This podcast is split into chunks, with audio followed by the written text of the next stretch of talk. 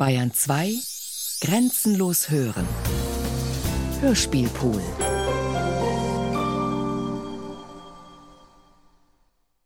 Was war Ihr prägendes Fernseherlebnis? Ja, das kann ich tatsächlich sofort bestimmen, weil das Fury war es war so prägend und zwar immer diese Eingangsszene, diese völlig unrealistisch, in der der kleine Joe einen schwarzen Hengst von seiner Herde wegruft und der Hengst zu ihm kommt und er fragt, ob sie einen Ausritt machen wollen. Der Hengst nickt, geht in die Knie, der Joe stieg auf und Fury und sein Reiter sattlos prächten davon und für mich ist das so, ich habe heute noch ein schwarzes Pferd, das ich auch sattlos reite. Für mich ist dieses Bild auf eine unbewusste Weise prägend geworden und hat dann später in meinem Leben ja wirklich dazu geführt, dass ich im Grunde genommen solche Situationen auch realiter äh, umgesetzt habe. Und das gilt wirklich noch bis heute. Ich habe einen schönen schwarzen Friesen, der steht hier außerhalb Berlins und ich reite auch sehr oft durch die Wälder des Flemings, wie einstmals Joe auf seinem äh, wilden Hengst. Medien wirken unmittelbar auf unser Leben, unsere Identität, unser Ich. Vielleicht nicht immer so unmittelbar wie bei Sibylle Krämer, irgendeine Form der Rückkopplung auf das eigene Selbst aber gibt es immer. Im Hörspiel Atmix widmen wir uns heute den Medienerfahrungen, die uns nachhaltig geprägt und Einfluss auf unsere Biografie genommen haben. Zu den kommenden zwei Stunden begrüßen Sie Norbert Lang und Annegret Arnold. Die durchschnittliche tägliche Nutzungsdauer des Radios beträgt nach einer Online-Studie von ARD und ZDF für Erwachsene ab 14 Jahren 192 Minuten. Das sind über drei Stunden. Getoppt wird das nur vom Fernsehen, wo die durchschnittliche Nutzungsdauer bei 229 Minuten, also drei Stunden 50 liegt. Doch was ist mit all den Minuten, die wir kochend, abwaschend, aufräumend oder auf dem Sofa liegend vor dem Fernseher oder mit dem Radio verbringen? Was davon hat uns wirklich beeindruckt, aufgerüttelt oder vielleicht sogar in unserem Denken und unserer Wahrnehmung verändert? Was davon hat uns berührt? Was davon hat sich in unsere Biografie eingemeißelt? Seit Sommer 2010 stellen wir unseren Gästen im Hörspiel Atmix fünf Fragen zu ihrer Medienbiografie. Fragen, die die Medienvergangenheit und Mediengegenwart unserer Gäste abtasten und die immer wieder neue Erinnerungen und Überlegungen freilegen. Heute stellen wir Ihnen in gebündelter Form Ihre Antworten vor. Außerdem präsentieren wir Ihnen zwei Gespräche, die sich mit den Fragen von Mediennutzung, Medienvergangenheit und Automedialität auseinandersetzen. Gesprächspartner zu diesen Themen sind der Jugendforscher Eckehard Sander und der Literaturwissenschaftler Jörg Dünne.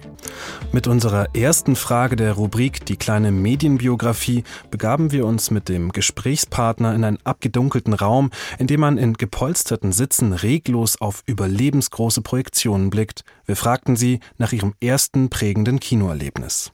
Und in diesem Raum verwundert es nicht, dass die metergroß projizierten Figuren auf jene, die selbst noch im Wachstum sind, eine enorme Wirkung entfalten. Diese Helden sind nicht nur auf der Leinwand buchstäblich mehrere Meter groß, sondern wachsen auch in der Vorstellungskraft zu Giganten an.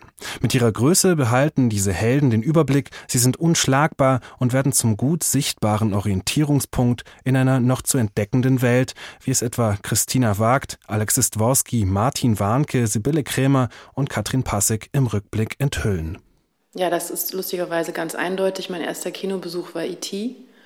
Da war ich irgendwie sieben und ähm, das werde ich, das war unvergesslich, das Kinoerlebnis. Deswegen kann ich mich daran auch wirklich ganz eindeutig erinnern. Großartiger Film, gucke ich heute noch gern. Was haben Sie da mitgenommen damals? Die Vorstellung, dass ich irgendwann Astronautin werden will, habe ich nicht geschafft, leider. Ich habe das ganz lange verdrängt, glaube ich. Es war mir wahrscheinlich selber peinlich an den Tag getreten ist eigentlich letztes Jahr. Da ist meine Großmutter gestorben. Ich bin in den Keller runtergegangen, um auszumisten, um zu sehen, ob noch irgendwas Brauchbares da ist.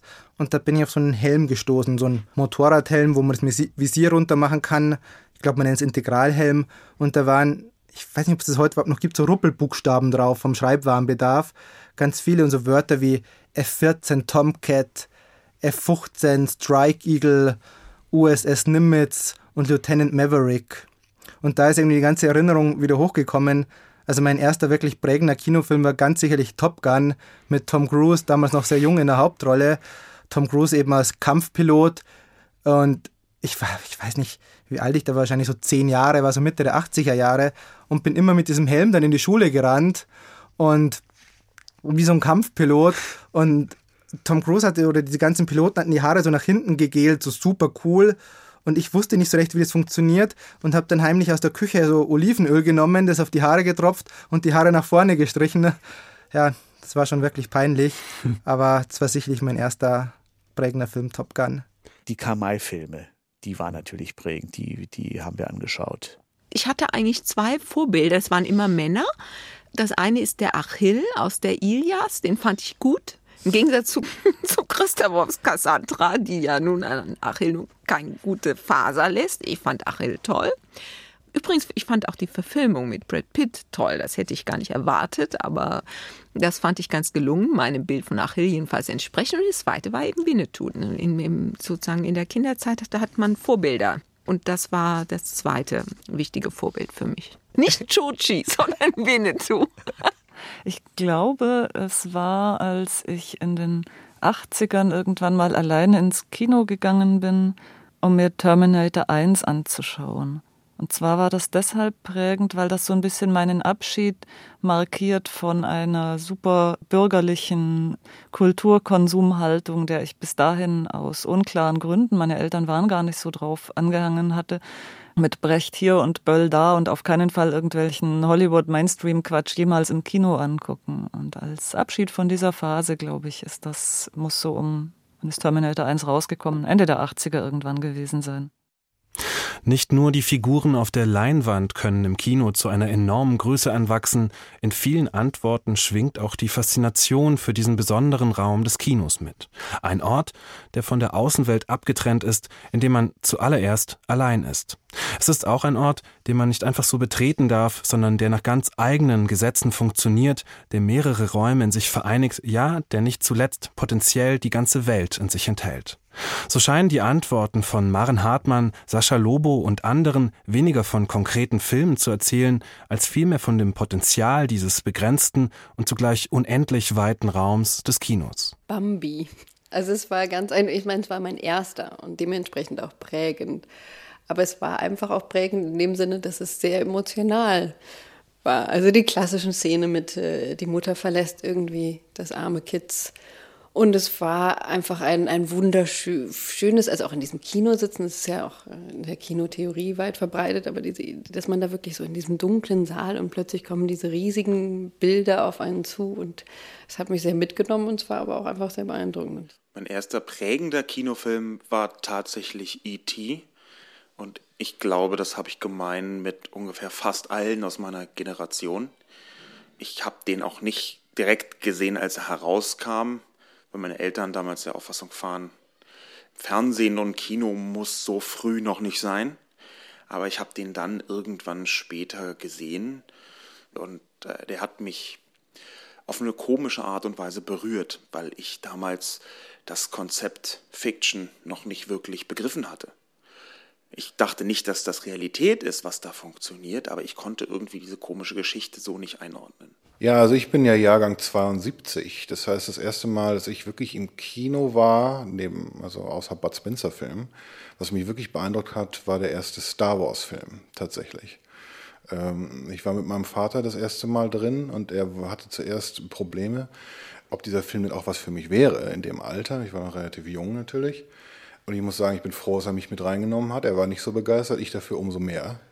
Und ich habe zum ersten Mal erfahren, die Macht von Medien, wie ich das heute vielleicht sagen könnte. Also die, die Macht der Bilder, die mich dann einfach nicht mehr losgelassen haben und ich wirklich, also das bis mich bis in meine Träume hinein verfolgt. Also natürlich hatte ich auch Angst. Also der, der äh, Darth Vader, der Hauptfeind in diesem Film, äh, hat mich in meinen Träumen noch lange verfolgt. Also von daher kann ich heute sagen, äh, dass das wirklich mein erstes einschneidendes Kinoerlebnis war. Der Film, den ich in meinem Leben am allerhäufigsten gesehen habe und den ich auch, glaube ich, heute noch von A bis Z äh, nacherzählen könnte, obwohl ich ihn jetzt vielleicht schon 15 oder 20 Jahre nicht mehr gesehen habe, ist äh, Stanley Kubricks Uhrwerk Orange, weil dort natürlich auch sozusagen über diesen Aspekt von bewegten Bild, kann man sagen. Das war mir damals vielleicht noch nicht so klar, aber ja auch so eine ganz ähm, fundamentale äh, ja, Analyse geliefert wird, halt eben, was sozusagen das bewegte Bild zu tun in der Lage ist. Also immerhin werden ja diese Gewaltbilder eingesetzt, um diesem Alex sozusagen eine Gehirnwäsche zu verpassen, dass er selber nicht mehr in der Lage ist, gewalttätig zu sein. Und das fand ich eine Wahnsinnsidee. Also der erste Film, den ich gesehen habe, war eindeutig Kiplings Dschungelbuch. Tatsächlich aber beeinflusst hat mich der erste James Bond, den ich gesehen habe, 1979. Das war Moonraker, streng geheim. Er hat mich deshalb sehr beeinflusst, weil ich da zum ersten Mal allein im Kino war. Und das war natürlich ein doch sehr prägendes Erlebnis. Ab dem Zeitpunkt bin ich dann oft allein ins Kino gegangen. Meine Großtante hatte ein Kino, das heißt, es gab alle Möglichkeiten. Und das habe ich sehr lange weitergetrieben. Das Kino ist für mich dadurch zu einem Ort geworden der Versenkung und der Einsamkeit und des Alleinseins. Und diese erste Vorstellung vom Moonraker hat das bestimmt ausgelöst. Da war ich so 10, 12 Jahre alt etwa. In der Begegnung mit der Weite des Kinoraums scheint auch immer eine Begegnung mit den Weiten der eigenen Psyche zu schlummern. Denn um einem Film folgen zu können, muss das Fremde auf der Leinwand immer bereits in einem selbst schlummern. So finden im Kino nicht nur die eigenen Wünsche und Ideale einen Platz, sondern auch jene Dinge, von denen man glaubt, sie hätten nichts mit einem zu tun. Wut, Gier oder Mordlust. Was vermeintlich nicht zu einem selbst gehört, zeigt sich hier als etwas Fremdes, es bekommt einen Körper und ein Gesicht und verfolgt den Betrachter bis in den Schlaf, wovon auch die Statements von unter anderem Dominik Graf, Maus und Mars, Lasse Krieg und Eckhard Fleischhammer zeugen. Ich glaube Dornröschen von Walt Disney, wenn ich mich richtig erinnere. Da haben die sich schon sehr viel getraut an Tempo, an Gewalttätigkeit, an, an, an Explosionen, an dunklen Erscheinungen, dieser bösen Fee, die das arme Dornröschen ja sozusagen da in die Spindel sich äh, stechen lässt. Und das ist auch heute noch, glaube ich, einer der attraktivsten, aber auch der abgefahrensten Disney-Filme. Boah, ich habe, glaube ich, mehrere. Ich bin sozusagen Cineast. Weil Wie als dein erst? Du weißt noch deinen ersten Film? Ja, aber ich glaube, das erste ich war Pinocchio. Kinofilm. Also der erste prägende Kinofilm. Ja, ich glaube, das war das erste war Pinocchio. Da bin ich aber rausgegangen heulend als die alle zu Esel in Esel verwandelt wurden, war diese Disney-Verfilmung, das war für mich und seitdem hasse ich auch Walt Disney. Das ist einfach traumatisierend.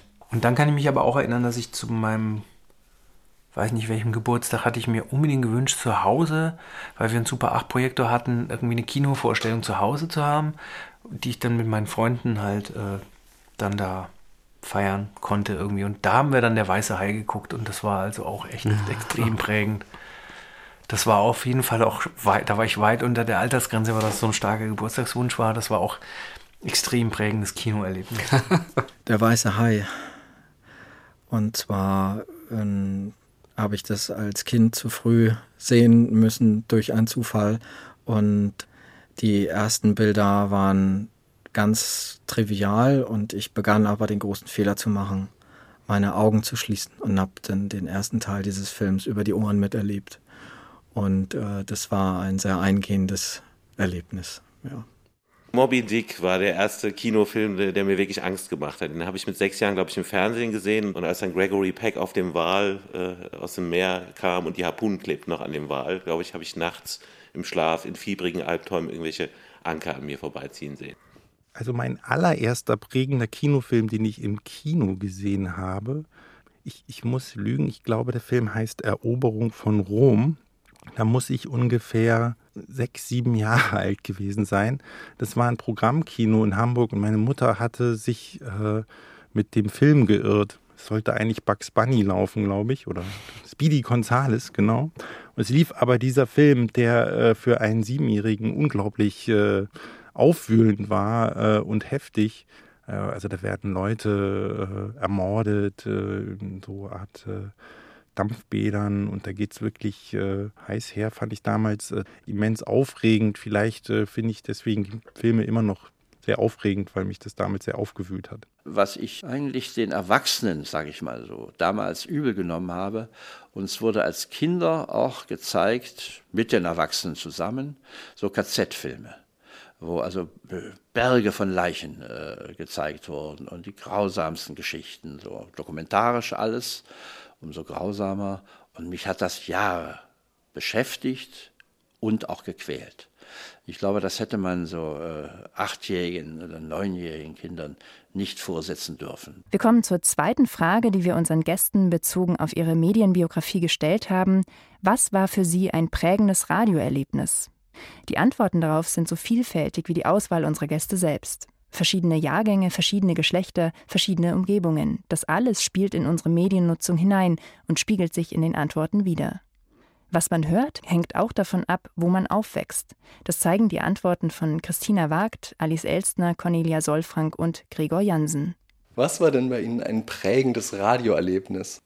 Das war der Bremer Kaffeepott, eine Morgensendung von Radio Bremen. Das lief morgens immer beim Frühstück. Also ich komme aus einer kleinen Stadt in Niedersachsen und die Bremer Stadtnachrichten waren einfach der Blick in die große weite Welt. Radio war für mich als Kind deshalb so spannend, weil ich im Osten groß geworden bin und wir beim Frühstück Rias gehört haben und meine Eltern immer wieder aufgestanden sind, um die Musikstücke mitzuschneiden. Und wir haben dann so Tapes gehabt, die wir im Urlaub im Auto gehört haben. Ja, neben BR Pop nach 8 mit Thomas Gottschalk, mit dem wir natürlich aufgewachsen sind, ganz wichtig AFN. Ich bin in der Nähe einer amerikanischen Militärbase aufgewachsen mit sehr gutem Empfang, Soul, Funk, Motown. Also ich kann nur sagen, dass mich das später, also kurz vom Abitur oder so, da war ich in der Oberstufe, dass ich nachts immer an zwei Sendungen geklebt habe. Das war einmal ähm, In Between von Michael Rüsenberg und eine andere, deren Titel ich leider nicht mehr weiß. Aber da wurde sehr progressive Musik gespielt und da ich vom Land komme, und auch selten die Möglichkeit hatte, mal in Plattenladen zu gehen oder ja, ich sag mal, neue Entdeckungen, die man ja doch eher in der Stadt macht, was Musikszene angeht. Aber ich war damals, glaube ich, auch erst so 15, 16. Also da haben mich diese Radiosendungen, für die ich oft den guten Nachtschlaf wirklich verpasst habe und teilweise auch sag mal, in der Schule nicht besonders aufmerksam, aber ich wollte einfach am Radio kleben bleiben und die aktuellsten und für mich erschreckend ungewöhnlich klingende Musik hören. Das Massenmedium Radio ist ein Medium des Alltags. Wer Radio hört, hört täglich und zu jeder Uhrzeit. Manche, wie Christina Wagt, mögen Morgensendungen, andere lieben Magazine, Gewinnspiele oder Hitparaden. Prägend kann die eine Show sein, die wir täglich hören, oder aber das eine Stück, das wir zufällig abends im Dunkeln zwischen 22 und 23 Uhr gehört haben. Michael Diers, Hartmut Böhme, Carmen Mörsch und Michaela Ott erinnern sich an Hörspiele, die sie nachhaltig beeindruckt haben. Das sind sicherlich Kinderhörfunk in der Kinderzeit, Schulfunk in der Schulzeit, anschließend Musiksendungen, aber eben Ende der 60er Jahre, als ich noch ganz anders hören konnte, auch äh, Hörspiele. Ja, das sind schon Hörspiele und Feature. Und da hat mich natürlich als jemand, der von der Literatur herkommt, ganz besonders die Hörspiel- und Feature-Produktion von Hubert Fichte interessiert, der eigentlich auch so etwas erstmalig gewagt hat, wie eine Kunstform zu entwickeln, die sozusagen interkontinental ist, wo Afrika mit Südamerika und Europa verbunden ist und so eine Art von globale Ästhetik entwickelt hat. Und das war für mich auch von großer Bedeutung im Bereich der Hörspiele. Das prägendste Radioerlebnis insofern, als dass ich mich daran heute immer noch lebhaft erinnere und das meinen Kunstbegriff total stark beeinflusst hat, war Fünf Mann Menschen von Ernst Jandl. Also mein jüngstes Radioerlebnis ist Memory Loops von Michaela Melian. Sie ist wiederum auch eine Kollegin von mir, aber nicht deswegen sage ich das, sondern ich finde diese Memory Loops tatsächlich eine ganz extrem gelungene Art äh, einer Synthese des Vergangenen mit dem Gegenwärtigen, eine Möglichkeit, auch München, also die Stadt München für mich in einer Art und Weise nochmal wahrzunehmen, auch über die Radiodarbietung, die mich stärker mit dieser Stadt wieder in Verbindung bringt als irgendetwas in den letzten 30 Jahren. Zum Radio unabdingbar dazu gehören die Eigengeräusche des Apparats, das Brummen der Röhre, das Rauschen zwischen den Sendern oder das Fiepen am Ende der Frequenzskala. Mit dem vorsichtigen Finger am Suchlaufrädchen lassen sich spannende Grenzgebiete entdecken. Für Alexis Dvorsky, Sascha Lobo und die Musiker von Maus on Mars waren vor allem diese Grenzgebiete des Zauberkastens Radio prägend. Das war bei mir ganz sicher. Damals, ich hatte so ein altes Radio von, von meinem Opa, so ein Röhrenradio, und da gab es einen Sender, ich glaube, das war, wo es diese komische Techno-Melodie gab. Diese ganz, ganz links. Das gibt's gar nicht mehr, habe ich gar nicht mehr gehört im Radio. Das war irgendwie so ein Testsignal oder so. Das habe ich, glaube ich, Tage, Wochen, Jahre lang gehört und bin da so durchgescrollt. Und da gab es eine andere Einstellung. Das war irgendwie so ein, so, ein, so ein tiefes Brummen, hört sich genau an wie so ein Propellerflugzeug. Das war so mein erster Flugsimulator. Also dann Alles auch, mit Radio. Dann auch vor allem die Zwischentöne zwischen ja. den Sendern. Ja. Ja. Und ich glaube, bei mir war es, da tradiere ich jetzt aber auch einfach nur so eine Erzählung meiner Großmutter irgendwie einfach weiter. Auch so ein Röhrenradio, was eben bei meinen Großeltern stand. Und das wurde, da, wenn dann da der Klassiksender war, dann stand ich davor und habe dirigiert. Was ich in meiner Kindheit gemacht habe, war, dass ich diesen, wie nennt man es, diesen Knopf, wo man diese Frequenzen verstellen kann, bis ans Ende gedreht habe und dann ist so ein komisches Piepsen und Surren immer gewesen. Ich weiß nicht, ob es das heute überhaupt noch gibt. Wir konnten uns das nicht erklären. Für uns war klar, das sind irgendwelche geheimen Codes, irgendwelche Nachrichten, die haben wir auf Kassetten aufgenommen, irgendwie versucht, irgendwas zu entschlüsseln und natürlich haben wir da auch alle Mengen geheimen Botschaften dann gefunden. Ein prägendes Radioerlebnis hängt ganz eng damit zusammen, dass ich in West-Berlin aufgewachsen bin. Da gab es RIAS 2, also den Rundfunk im amerikanischen Sender. Und nicht nur, dass wir nur 20 Minuten zu Fuß von dem Funkhaus entfernt wohnten und das für mich so ein wichtiges, großes Haus, so als architektonischer Bezugspunkt in, an einem Park gelegen war, sondern ich hatte als Kind auch die Eigenschaft, wahnsinnig früh aufzuwachen. Also wir reden hier von 4 Uhr morgens. Ähm, ich habe dann angefangen, Rias 2 zu hören. Ähm, hauptsächlich, weil das die einzige Art und Weise war, wie ich Musik wahrgenommen habe. Ich habe schon erwähnt, dass meine Eltern nur mäßig medienaffin waren, dafür aber radioaffin, sowohl mein Vater als auch meine Mutter. Und das habe ich ihnen einfach nacheifern wollen und habe dann das Radio angemacht. Damals war es so, dass morgens um vier Rias 2 noch gar nicht gesendet hat. Und ich habe mir dann, bis sie, glaube ich, entweder um 5 oder um 4.30 Uhr angefangen haben zu senden, eine halbe Stunde leise unter der Decke Rauschen angehört, um anschließend diesen Moment, wenn das Radio anfängt zu senden, mitzubekommen. Das war ein sehr prägendes Erlebnis und natürlich verbunden mit, das war aber, glaube ich, Standard, dass ich versucht habe, die sonntäglichen Hitlisten auch abzuschreiben was in einer Zeit, wo man gar nicht Englisch kann, zu sehr interessanten Satzkonstruktionen geführt hat.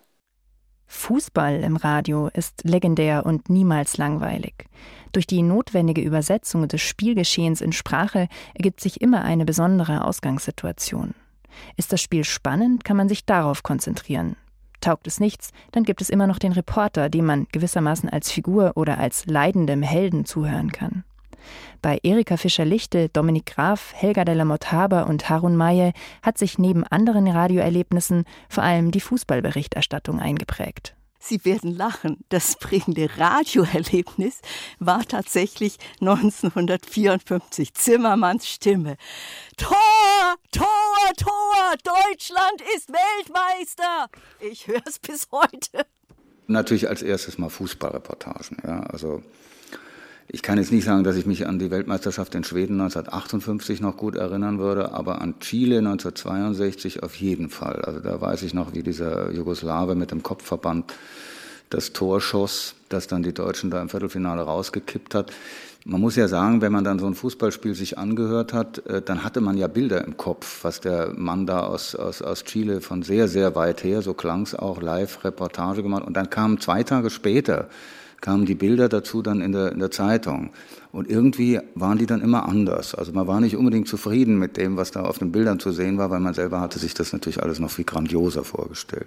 Das, was mich wirklich also tief äh, ans Radio gebunden hat, es gibt noch zwei andere Sachen. Das eine ist, dass der Bayerische Rundfunk in den 60er Jahren, ich glaube, Donnerstagabends Krimis und die habe ich wirklich reihenweise klassisch mit meinem kleinen Kofferradio unter der Decke, weil ich durfte da natürlich nicht mehr hören und nicht mehr wach sein, atemlos irgendwie fast jeden Donnerstag mitverfolgt. Und da hat sich sicherlich so eine Art von, von optischer Vorstellung von Sachen verfestigt, die eigentlich aus dem Akustischen kommt. Ja? Also der Schreck, den man da eingejagt bekommt, wird ja schockartig dann auch zu einem Bild gewissermaßen. Und das war ein gutes Training, habe ich das Gefühl.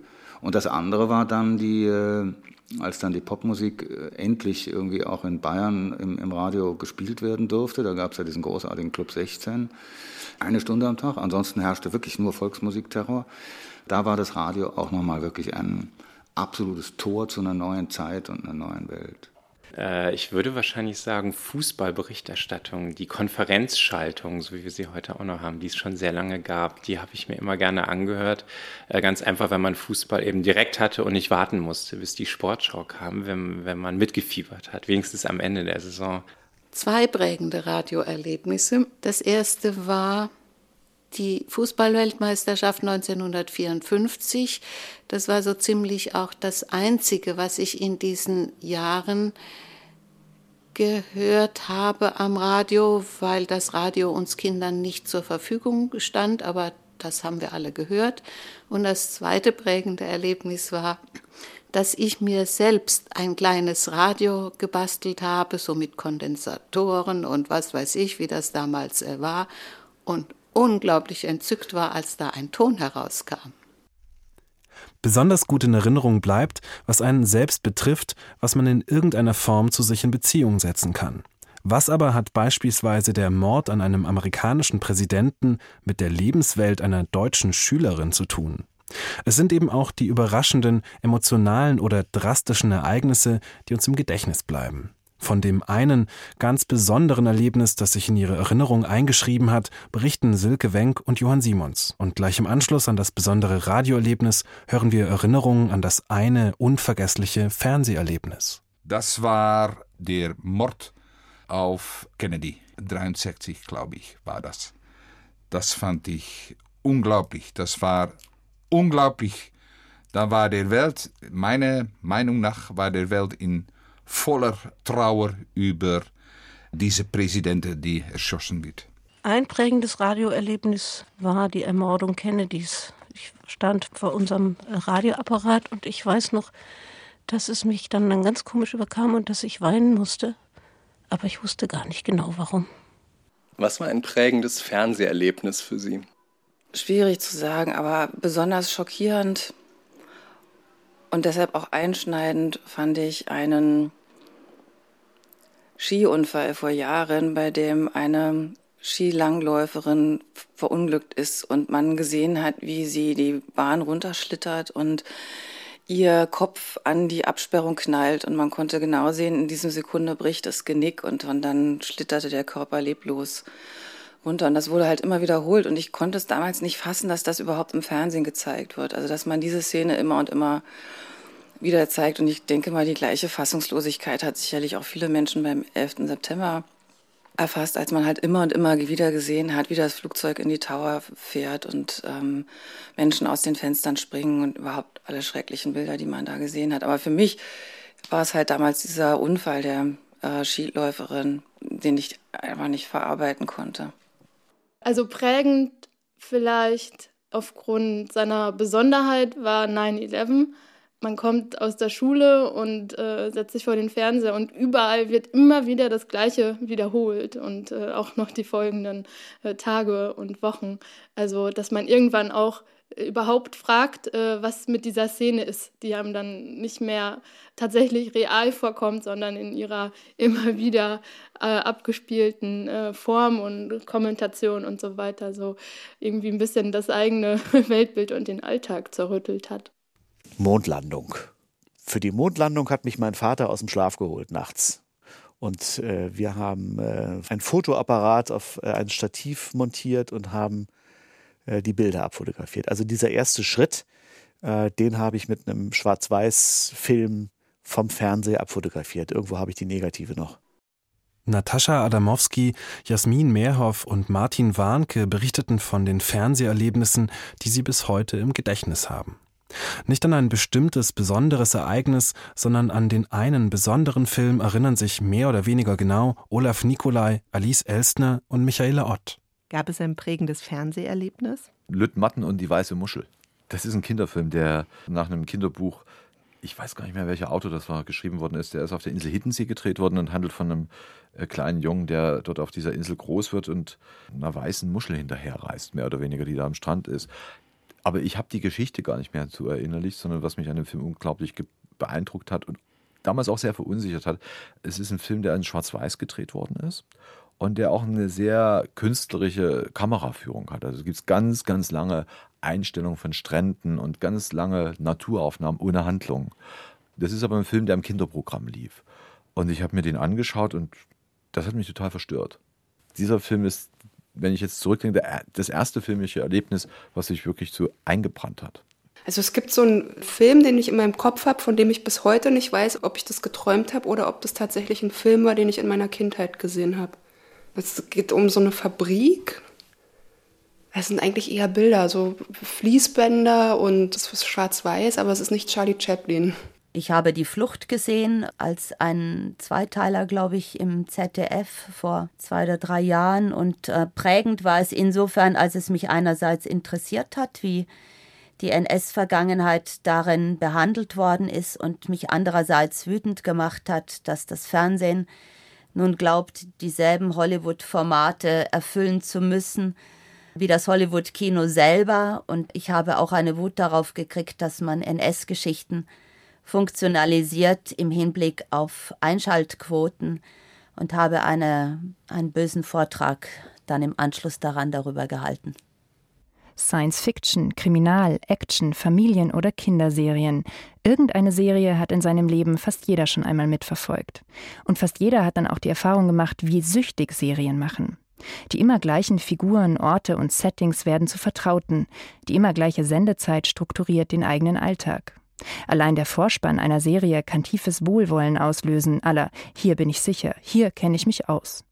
Für Serien werden, zumindest früher, als das analoge Mitschneiden der letzten Folge noch aufwendiger war, der Abwasch unterbrochen, das Buch beiseite gelegt oder das Badewasser ausgelassen. Während der Lindenstraßenzeit wird das Telefon nicht abgenommen. Wehe aber im vertrauten Setting ändert sich etwas. Mit der Renovierung von Handlungsorten, dem Abändern des Vorspanns oder am schlimmsten dem Ersetzen von Figuren durch neue Darsteller hat der gemeine Seriengucker seine Probleme.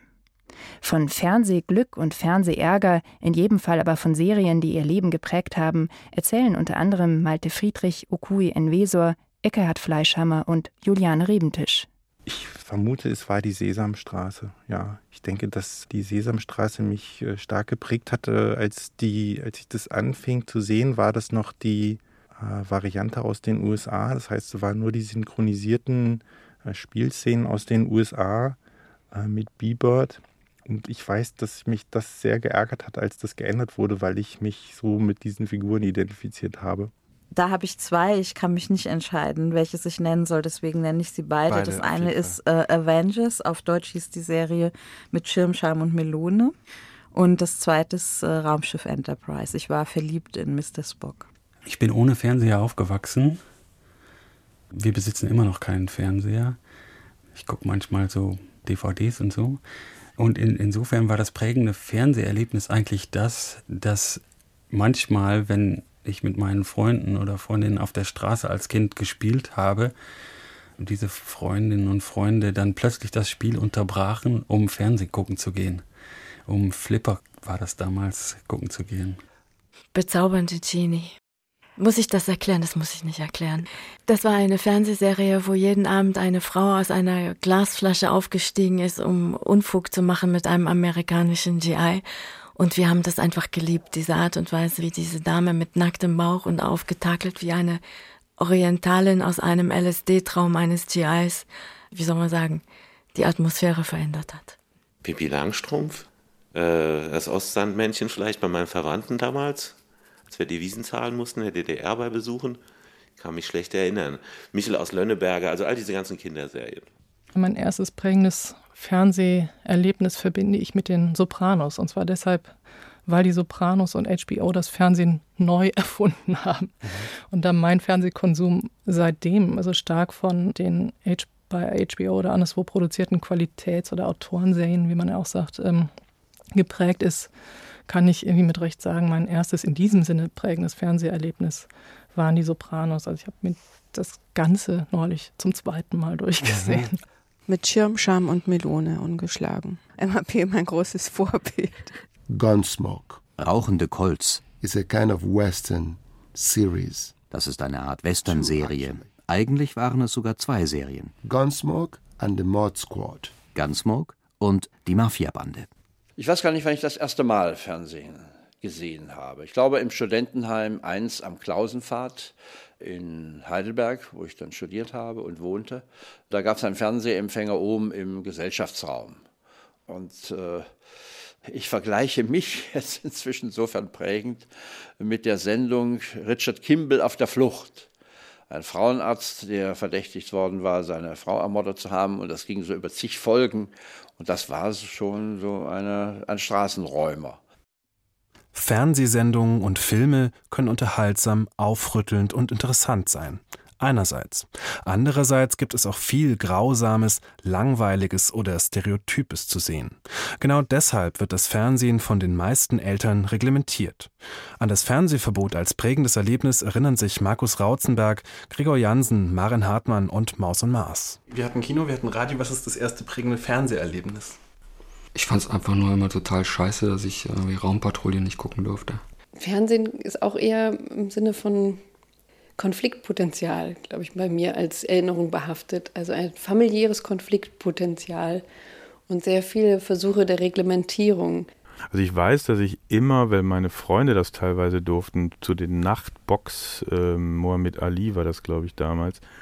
Und da muss ich auch so in der Grundschule gewesen sein. Das muss so, aber ich durfte es nie schauen. Von daher habe ich diese, diese Prägung nicht erfahren. Aber mich hat sie immer als ein Verlust äh, jahrelang begleitet. Das muss ich sagen, das war zu einer Zeit, als, also ich habe zu meiner Zeit angefangen, Fernsehen zu sehen, als es noch sehr rationiert wurde von meinen Eltern. Und es gab auch noch nicht viel Fernsehen. Es gab drei Programme. Das klingt, als würde ich vom Krieg sprechen, aber es waren drei Programme nur und es gab auch in der Mittagszeit Pause. Da gab es nur Testbild. Und die ersten wirklichen Fernseherlebnisse waren großen Samstagabendshows, die ich dann irgendwann mit meinen Eltern mal sehen durfte. Und dann durfte ich irgendwie ganz lange aufbleiben, so bis neun oder sowas. Und diese und das war gar nicht mal das Fernsehen. Also das Programm hat mich nicht wahnsinnig interessiert. Es war das soziale Erlebnis, mit den Eltern zusammen vor dem Fernseher zu sitzen. Es hätte auch ein Kamin sein können, sozusagen. Also es, hat, es war ein Ding, vor dem man sich versammelte. Und es war nicht so sehr der Inhalt, der da gesendet wurde. Wir alle nutzen Medien und werden von ihnen beeinflusst. Das zeigen die vielfältigen Antworten unserer Gäste. Welche Erfahrungen aber sind es genau, welche Inhalte, welche Formate oder auch Gewohnheiten sind es, die für uns bedeutsam sind und unsere Identität mitprägen? Eckehard Sander ist Jugendforscher und hat in einer Längsschnittstudie des Deutschen Jugendinstituts München Jugendliche und Eltern über mehrere Jahre hinweg zu ihren Medienerfahrungen befragt. Im Gespräch mit Norbert Lang geht es unter anderem um die Frage, wie Identitätsbildung geschieht, welche eigentliche Aufgabe Medien übernehmen und welche Rolle Gespräche über Medien haben. Die Eingangsfrage war, welches Forschungsinteresse Eckhard Sander in seiner Studie verfolgt hat. Vorweg muss man sagen, wenn man sich für Medienbiografie interessiert, muss man erstmal die eigene Medienbiografie mit allen Peinlichkeiten und Besonderheiten reflektieren. Das ist das Erste. Und wir sind von der schlichten Annahme ausgegangen, dass die Art und Weise, welche Medien die Eltern in ihrer Jugend gehört haben, was sie interessant und was sie aufregend fanden, etwas zu tun hat damit, wie ihre eigenen Kinder mit den Medien umgehen werden. Würden Sie sagen, dass es in Ihrer Studie auch genereller darum geht, wie man das Verhältnis zwischen Identität, Biografie und Medienerfahrung denken kann? Auf einer theoretischen Ebene natürlich. Ich denke, das Entscheidende ist der Gedanke, dass, dass wir alle in einem Prozess, in einer Entwicklung leben. Also es ist immer die Frage, was war, was ist, was wird sein. Und damit ist sozusagen schon der Bezug zur Biografie hergestellt. Wir verändern uns. Man könnte auch sagen, wir müssen uns verändern. Wir müssen sozusagen mit dem sozialen Wandel mitgehen. Wir sind Kinder, wir sind Jugendliche, Heranwachsende, wir sind ältere Jugendliche, werden dann auch selber Eltern, wir werden dann Großeltern, wenn wir Glück haben und werden auch dann noch älter, wenn wir noch mehr Glück haben. Mhm. Wir verändern uns, daraus lese ich auch, dass wir uns nicht nur in der Jugend verändern, also, wenn man ja sonst normalerweise davon ausgehen würde, dass die Persönlichkeit sich eben oder die Identität sich vor allem in der Jugend ja. bildet. Ja. Würden Sie eben auch sagen, dass gerade auch der Blick auf die Eltern sehr wichtig war mit diesem Veränderungsprozess, dass man sagt, ja, diese Identitätsbildung ist tatsächlich ein permanenter Prozess. Ja, es ist ein permanenter Prozess. Das Besondere an der Jugendphase ist speziell, dass dort die Veränderungen sehr spektakulär sind. Also die Kindheit verläuft eigentlich auch durch Veränderungen, aber die Veränderungen in der Jugendzeit sind doch besondere. Und dazu kommt noch was äh, Psychologisches. Die Erfahrungen, die wir in der Jugendzeit machen, ganz generell gesehen, sind für unsere weitere Biografie außerordentlich bedeutsam. Und deswegen ist es einfach von der Forschung her sehr interessant zu schauen, wie verändern sich eigentlich Jugendliche, Jungen und Mädchen in dieser Adoleszenz, auch in ihren Mediengewohnheiten. Da würde ich gleich mal näher in die Studie einsteigen. Und Ja. da haben Sie sich vor allem auch mit Lieblingsmedien beschäftigt.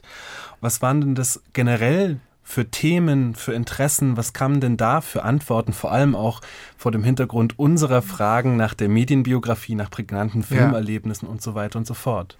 Also es gibt einen engen Bezug zu den Lebensthemen und den Medienthemen. Und die jüngeren Jugendlichen suchen eigentlich nach dem Generalthema Beziehungen ähm, zum anderen Geschlecht. Wie sehen die aus? Was heißt eigentlich einen festen Freund, eine feste Freundin haben? Was macht es aus, ein Junge zu sein? Was macht es aus, ein Mädchen zu sein? Wann bin ich als Junge attraktiv? Wann bin ich als Mädchen attraktiv? Und dafür gibt es sozusagen in den Medien Anknüpfungspunkte. Es gibt da bestimmte Filme, die diese Themen repräsentieren. Und da haben wir festgestellt, dass es da bestimmte Klassiker gibt. Zum Beispiel Aha. Dirty Dancing äh, läuft also immer wieder im deutschen Fernsehen. Und auch andere Filme kehren immer wieder. Oder Pretty Woman. Und von daher kann man, hat man sozusagen schon das Thema, was es dann sozusagen für den einzelnen Jungen, für das einzelne Mädchen konkret bedeutet. Das ist eigentlich die Forschungsfrage, die spannende Frage nach der Medienbiografie. Also wir sind da ja schon bei Einzelerfahrungen. Ja. Es geht da eben weniger um eine dauerhafte Mediennutzung, es geht weniger um die Zeit und die Länge. Ist es wirklich wichtig, wenn man sich damit beschäftigen möchte, dass man sich auf Einzelerfahrungen konzentriert? Also zunächst mal sind es Einzelerfahrungen und die Biografie bedeutet, dass man sozusagen einen Zusammenhang herstellen kann, sozusagen eine biografische Erzählung. Und das passiert meistens retrospektiv. Also insofern steht am Anfang das Ereignis, das besondere Ereignis, das emotionale Ereignis mit dem Film, mit, zusammen mit den Freunden zum Beispiel. Und das gerinnt dann zu einem roten Faden, der sozusagen in der Biografie dann zur biografischen Erzählung kommt. Und da ist es sehr wichtig, dass man sich diesen biografischen äh, Faden bewusst machen kann. Was mich in Ihrer Studie erstaunt hat, war, dass es einige Aussagen von Jugendlichen gab, die gesagt haben, ja, also Medien sind gar nicht so wichtig für mich gewesen in der Vergangenheit. Die sind eher zweitrangig. Wie kann man das denn bewerten? Ich würde sagen, also das Entscheidende bei der Entwicklung von Heranwachsen ist die Entwicklung des Lebensthemas, die Suche nach dem eigenen Weg. Was bin ich eigentlich für ein Junge, was bin ich eigentlich für ein Mädchen? Das ist das Zentrale. Und dann geht es um die Persönlichkeitsmerkmale und dann spielen Medien eine große Rolle. Das Missverständnis bei den Medien ist immer, dass man zu stark von den Bildern ausgeht. Man beschreibt das Bild, man beschreibt sozusagen die Brutalität oder die Sexualität und man dechiffriert nicht den Subtext, der sich damit immer verbindet. Das Entscheidende sozusagen ist nicht, was gezeigt wird, sondern das Entscheidende ist das, was wir dort sehen. Besser gesagt, das, was wir dort erleben.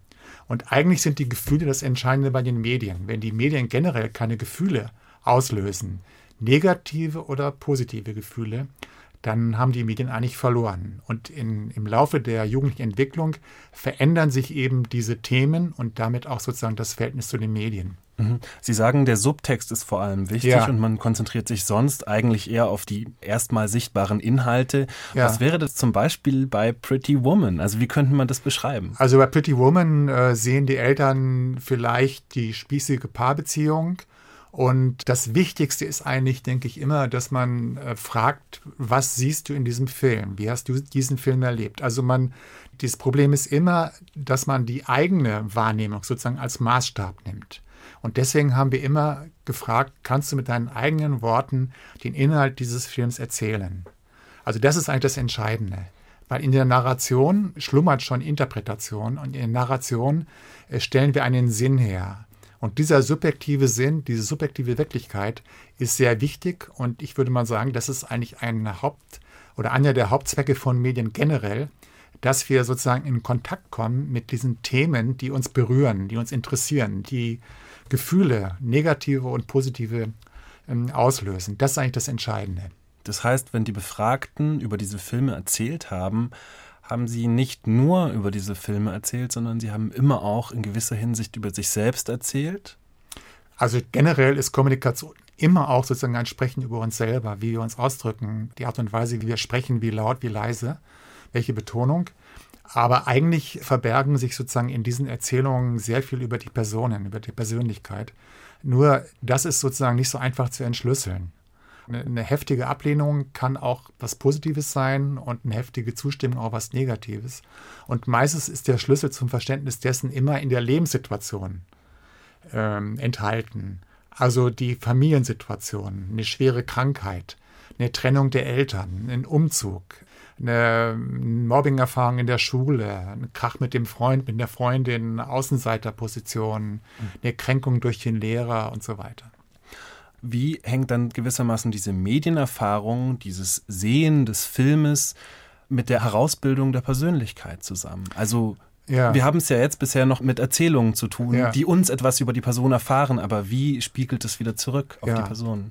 Also das Einfachste ist, sich einfach für den Alltag der, der jungen Menschen zu interessieren. Erzähl mir mal deinen Alltag. Wie ist der Tag gestern verlaufen? Und dann findet man zum Beispiel raus, dass die Zeiten, in denen Medien rezipiert werden können, begrenzte sind.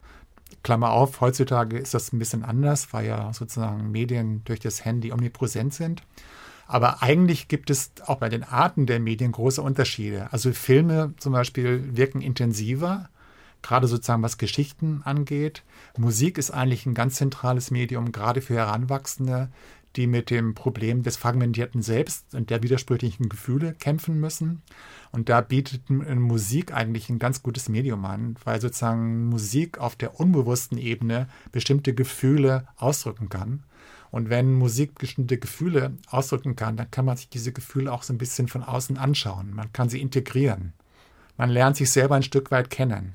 Und aus meiner Sicht ist sozusagen das Besondere an der Medienbiografie, dass man sich selber in seinen ganzen Facetten etwas besser kennenlernen kann. Mhm. Also da würde mich natürlich jetzt auch nochmal die Unterscheidung zwischen den einzelnen Medien interessieren. Sie ja. haben jetzt auch gesagt, ja, die Musik ist so eine Art universelle Sprache ja. vielleicht. Da muss man natürlich sicherlich auch einschränkend dazu sagen, laute Musik drückt vielleicht Ärger aus oder Wut, aber das ist auch nicht ganz klar, was sie ausdrückt. Also wie ja. ist das denn mit der Musik? Ja, auch da wieder ist eigentlich das Interessante, was jungen Mädchen selber zu diesen Musikerfahrungen sagen. Ich meine, das ist anspruchsvoll, weil sie damit sozusagen bestimmte emotionale Erlebnisse versprachlichen müssen. Das ist bei den Medien ein bisschen einfacher, also bei den Bildmedien. Also bestimmte Filmszenen kann man leichter entschlüsseln. Aber eigentlich ist Musik das intensivere Medium, was unmittelbarer auf das Unbewusste, auf das Gefühlszentrum geht. Und wir können natürlich durch den Umgang mit verschiedenen Musikgenres auch ein Stück weit unsere Stimmung modellieren.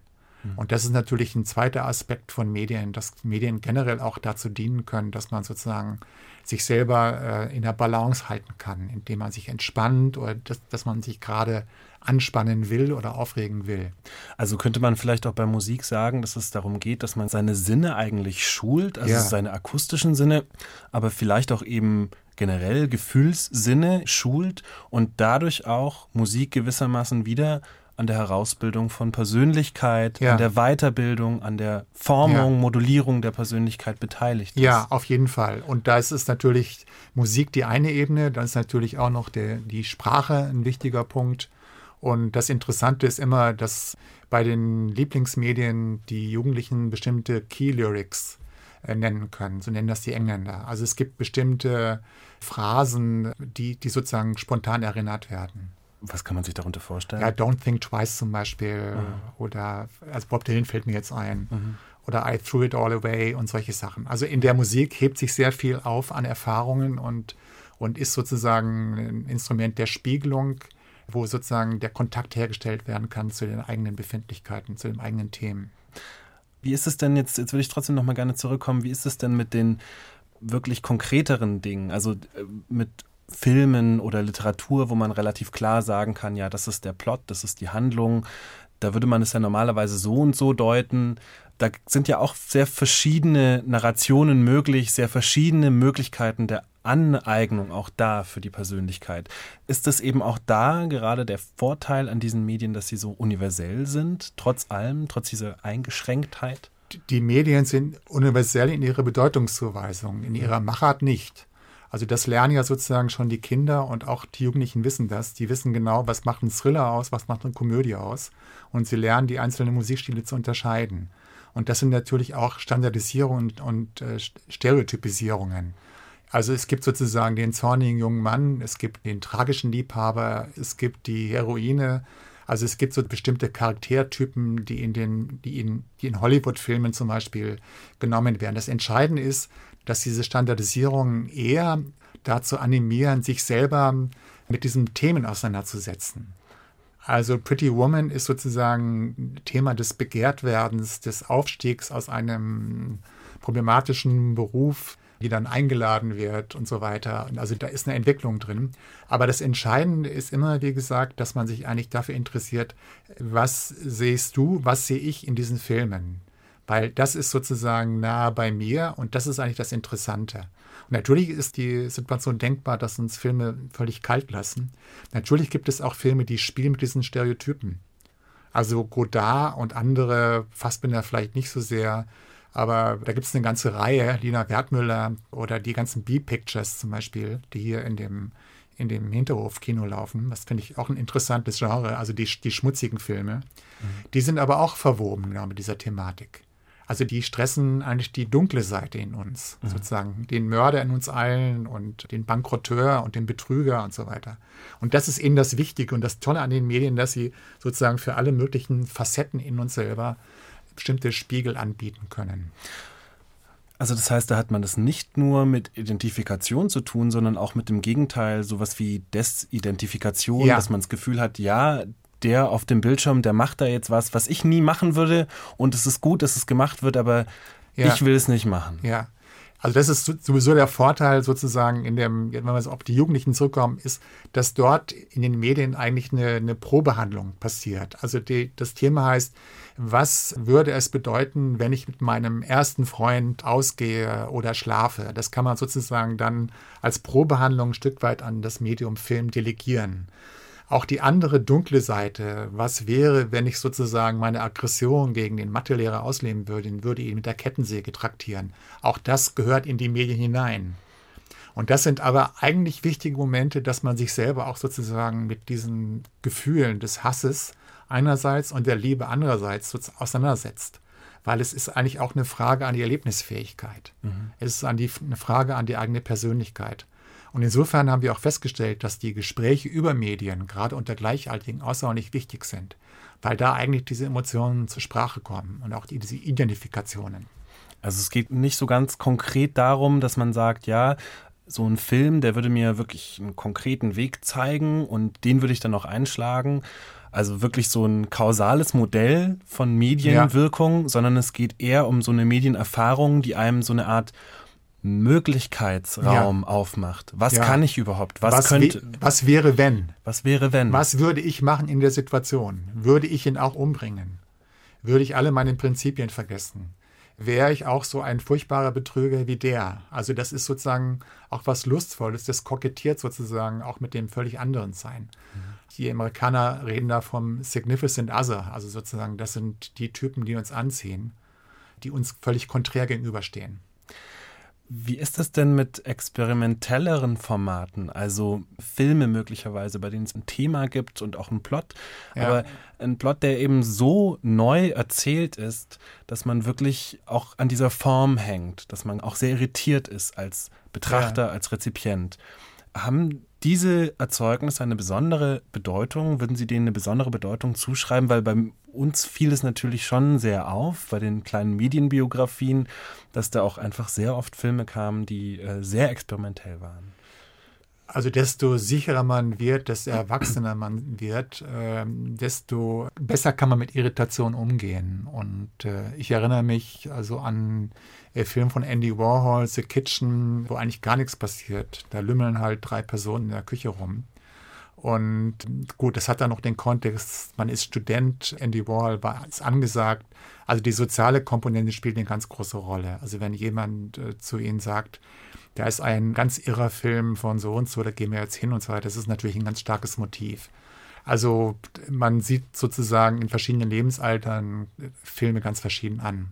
Wenn man sich sozusagen heute nochmal die Filme aus der eigenen Jugendzeit anschaut, ist man entsetzt mir ist mit Karl May so gegangen. Ich habe Karl May gelesen mit elf, zwölf Jahren, ganz rasant, bestimmt 40 Bände.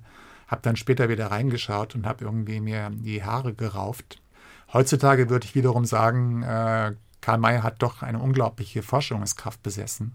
Das ist sozusagen zum Teil im Knast, also über die Sahara geschrieben. Man muss ihn mal erstmal nachmachen. Also das heißt schon, man hat eine andere Position als Erwachsener. Ich habe schon sehr viele Filme gesehen, deswegen kann man auch leichter Filme durchschauen, deswegen gutiert man auch sozusagen den, den Bruch der Regeln. Sie haben jetzt schon so ein bisschen darauf hingeleitet. Ich würde jetzt gerne auch mit Ihnen zur kleinen Medienbiografie kommen. Was war Ihr erster prägender Kinofilm? Also Kino gab es bei uns nicht in dem Dorf. Es gab halt das Fernsehen ungefähr Anfang der 60er Jahre. Und im Fernsehen lief eigentlich am Fuß der Blauen Berge mit dieser brennenden äh, Landkarte, glaube ich, war, war, das. Oder war es Bonanza, weiß ich nicht mehr ganz genau. Und der Fernseher stand beim Lehrer. Das war damals sozusagen die Avantgarde der Medien. Und bei den Filmen, das war dann später, das waren schon größere Ereignisse, dass man diese Filme überhaupt zu sehen bekommen hat. Und da erinnere ich mich an, an verunglückte Filme, haben wir Angelique angeschaut. Ich habe da ein Mädchen eingeladen, da war ich aber auch schon am Gymnasium. Und ich habe bei Angelique immer an den falschen Stellen gelacht. Das hat unserer Situation, unserer Beziehung überhaupt nicht gut getan. Da gibt es einen Ausdruck, man kann sozusagen Medien entgegengesetzt wahrnehmen. Das ist auch ein Spiel bei Jugendlichen, dass sie sich halt krank lachen über die Handlung. Das sind so erste Erlebnisse, eigentlich was Film angeht. Und ich hatte dann einen riesen Nachholbedarf, als ich dann in Hamburg studiert habe, mit ungefähr mit 20. Da habe ich dann Nachmittage im Kino verbracht den längsten Tag gesehen, Ben Hur gesehen und solche Sachen gemacht. Okay. Ein prägendes Radioerlebnis. Also Radio war ziemlich wichtig. Es gab dann diese Transistorradio ab 1961, 62. Meine Schwester hat mir das geschenkt. Ich hatte ältere Schwestern und oder habe ältere Schwestern. Und das ist so ein Aspekt, der auch oft übersehen wird. Also wir bekommen unsere Anregungen einerseits von den Eltern, andererseits aber auch von den Geschwistern. Und da gab es halt Radio Luxemburg und da liefen halt dann äh, die ganzen Hits, also Beatles und davor, Rolling Stones und so weiter. Und das war schon sehr wichtig. Und da erinnere ich mich auch an einzelne Titel, die mir unheimlich gut gefallen haben. Ein prägendes Fernseherlebnis. äh, Fernsehen. Also Fernsehen war für mich äh, oft die Langweile, das große Fernsehballett, die Samstagabendschau. Aber interessant war dann der Big Club aus Bremen. Den habe ich dann so mit ungefähr mit 14, 15 angeschaut. Der lief Samstagnachmittag. Mein Vater hat im Garten gearbeitet. Es gab immer Kaffee. Und meine Mutter fragte mich, wie lange geht denn das noch? Und ich fand den kurzen Rock von Uschi äh, so und so beeindruckend. Und ich fand es eine abs absolut abgefahrene Sendung, auch mit diesen ganzen äh, visuellen Geschichten und die ganzen englischen Gruppen, die da nach Bremen geflogen worden sind, haben dann irgendwie ihre Hits, Hits gebracht. Und wenn ich noch so einen Hit höre, wie zum Beispiel, ähm, meine Tochter hat sich beschwert, dass keine Milch da ist, da fiel mir sofort der Titel No Milk Today ein. zum Beispiel. Das ist diese andere, was wir eben schon hatten, das ist diese unbewusste Geschichte, dass uns mhm. bei bestimmten Melodien, die wir hören, äh, kommen diese Erinnerungen relativ schnell. Wenn man so ein bisschen dran bleibt, kriegt man auch den Kontext wieder zusammen. Mhm. Sind Sie aktiv in digitalen Netzwerken, Communities und wenn, seit wann? Also in den Netzwerken nicht. Ähm, ich bin sozusagen im Intranet und im Internet unterwegs, aber beruflich. Bei mir ist sozusagen das eigentlich sehr stark beruflich konnotiert. Haben Sie eine analoge oder eine digitale Weltanschauung? Das habe ich dann schon gelesen, diese Frage. Das finde ich irgendwie eigentlich eine spannende Frage, wobei das so ein bisschen bipolar ist. Also ich denke beides natürlich. Also ich bin mehr oder weniger gezwungen, mit digitalen Medien umzugehen und gutiere das auch. Aber eigentlich bin ich nicht sozusagen der Telefontyp oder der Handytyp. Also ich habe sie das eher funktional. Ich hatte Phasen, wo ich es sehr genossen habe, also Musik über dem iPad oder vorher der Walkman, was alles gab. Aber eigentlich ähm, bin ich eher so ein Typ, der gerne auch Live-Musik hört und äh, das finde ich im Nachhinein gesehen eigentlich noch die intensiveren Erfahrungen. Herr Sander, vielen Dank für das Gespräch. Gerne. Das Rad ist eine Erweiterung des Fußes, das Mikrofon ist eine Erweiterung der Stimme. So beschrieb der Medientheoretiker Marshall McLuhan die Eigenschaften jeweils neuer Medien. Doch diese Erweiterung ist tückisch, denn mit ihr kommt es auch gleichzeitig zu einer Amputation des betreffenden Organs. Durch das Rad kommt es zu einem steigenden Lebenstempo, sodass der Fuß überreizt wird, und um sich von diesem Druck befreien zu können, kommt es zu einer Abstoßungsreaktion. Auf diese Weise ist jede Neueinführung eines Mediums auch immer mit extremen Reaktionen verbunden, der Freude über die neuen Möglichkeiten und zugleich die tiefe Ablehnung. So verwundert es auch nicht, dass es auf die vierte Frage zur Medienbiografie, sind Sie aktiv in Netzwerken oder Communities und wenn, seit wann, im Wesentlichen zwei Reaktionen gab, wie man es hier an den Antworten von Sascha Lobo und Michaela Ott beispielhaft hören kann. Ich bin sehr aktiv in digitalen Netzwerken und Communities. Das ist Teil meines Berufs, auszuprobieren, was da passiert, was für eine Wirkung es hat und das dann auch zu erklären. Ich habe von einigen Medien eine Art Erklärbärfunktion des Internets zugewiesen bekommen und zu mir zum Teil auch selbst genommen und finde das alles auch gar nicht verkehrt, ehrlich gesagt. Das ist, wie gesagt, Teil meines Berufs. Aktiv bin ich in ziemlich vielen Netzwerken. Ich würde da ungefähr bei 20 Stück liegen. Mitglied bin ich in weit über 200 Communities. Das hängt damit zusammen, dass bei jedem neuen Netzwerk ich mich sofort anmelde, um, wenn die dann irgendwann wichtig werden, in der Medienlandschaft behaupten zu können, ich sei von Anfang an dabei gewesen. Seit wann sind Sie aktiv? Zum Internet bin ich sehr spät gekommen. Ich bin im Sommer 1996 das erste Mal in engerem Kontakt mit dem Internet gewesen. Ich war Nachtwächter auf einer Messe, wo ein Computer stand, fragte jemanden, was ist denn da los mit diesem Bildschirm? Und der meinte, das ist Internet. Da kann man auf andere Seiten gucken. Ich wusste überhaupt nicht, was ich damit anfangen soll. Und habe mir dann den Tipp abgeholt, das mit dem Webcrawler zu probieren. So hieß damals eine Art Suchmaschine. Ich habe dann die ganze Nacht im Internet rumgehangen und am nächsten Tag fand ich das irgendwie interessant, aber offenbar nicht interessant genug, denn den nächsten Kontakt hatte ich 1999 mit dem Internet. Dann allerdings sehr aktiv und sehr offensiv und habe natürlich kein Jahr später eine eigene Internetagentur und Werbeagentur gegründet. Ich bin nicht aktiv in digitalen Netzwerken, also weder bei Facebook noch bei Twitter. Ich besitze noch nicht mal ein Handy. Ich bin äh, relativ enthaltsam, was äh, auch die Bekanntgabe meiner Person und das Ausstellen meiner persönlichen Vorlieben betrifft. Ich halte es eher mit Deleuze, dass ein gewisses Unscheinbarwerden die Devise ist im Zeitalter der absoluten Datenverortung und Vernetzung und Speicherung ähm, ich möchte auch manchmal ausreichend Zeit zum Nachdenken haben und deswegen möchte ich nicht immer auf Abruf sein und möchte nicht immer online sein. Haben Sie eine digitale oder eine analoge Weltanschauung? Mit dieser fünften Frage in unserer Rubrik Kleine Medienbiografie haben wir den Bereich der konkreten Mediennutzung verlassen und uns der medialen Konfession zugewandt. Natürlich stand dabei, wie bei allen Glaubens- oder Gretchenfragen, schnell zur Debatte, ob man solch eine Weltanschauung überhaupt haben kann. Wir hören Einwände und Gegenfragen unter anderem von Erika Fischer-Lichte, Katrin Becker, Hartmut Böhme und Sandro Zanetti. Ja, was verstehen Sie denn nun darunter? Das müssen Sie mir schon mal erläutern. Was ist denn eine analoge oder eine digitale Weltanschauung? Was meinen Sie denn damit? Die Frage habe ich versucht zu verstehen. Es ist mir nicht gelungen, aber ich glaube, ich habe eine analoge. Eine digitale. Weltanschauung? Frage ist falsch gestellt. In welchem Medium vollzieht sich denn eine Weltanschauung? Ist, funktioniert das Gehirn analog oder digital oder etwas ganz anderes? Wäre ich ein Cyborg, lautete meine Antwort Hybrid. Ich möchte gar keine Weltanschauung haben. Ich mag den Begriff der Weltanschauung nicht. Ich würde sagen, ich ähm, bin Hybrid. Also es gibt Dinge, die gehe ich digital an und es gibt Dinge, die gehe ich analog an da muss ich Sie wirklich enttäuschen, weil ich habe überhaupt keine Weltanschauung. Ich habe ein Riesenproblem mit dem Wort Weltanschauung.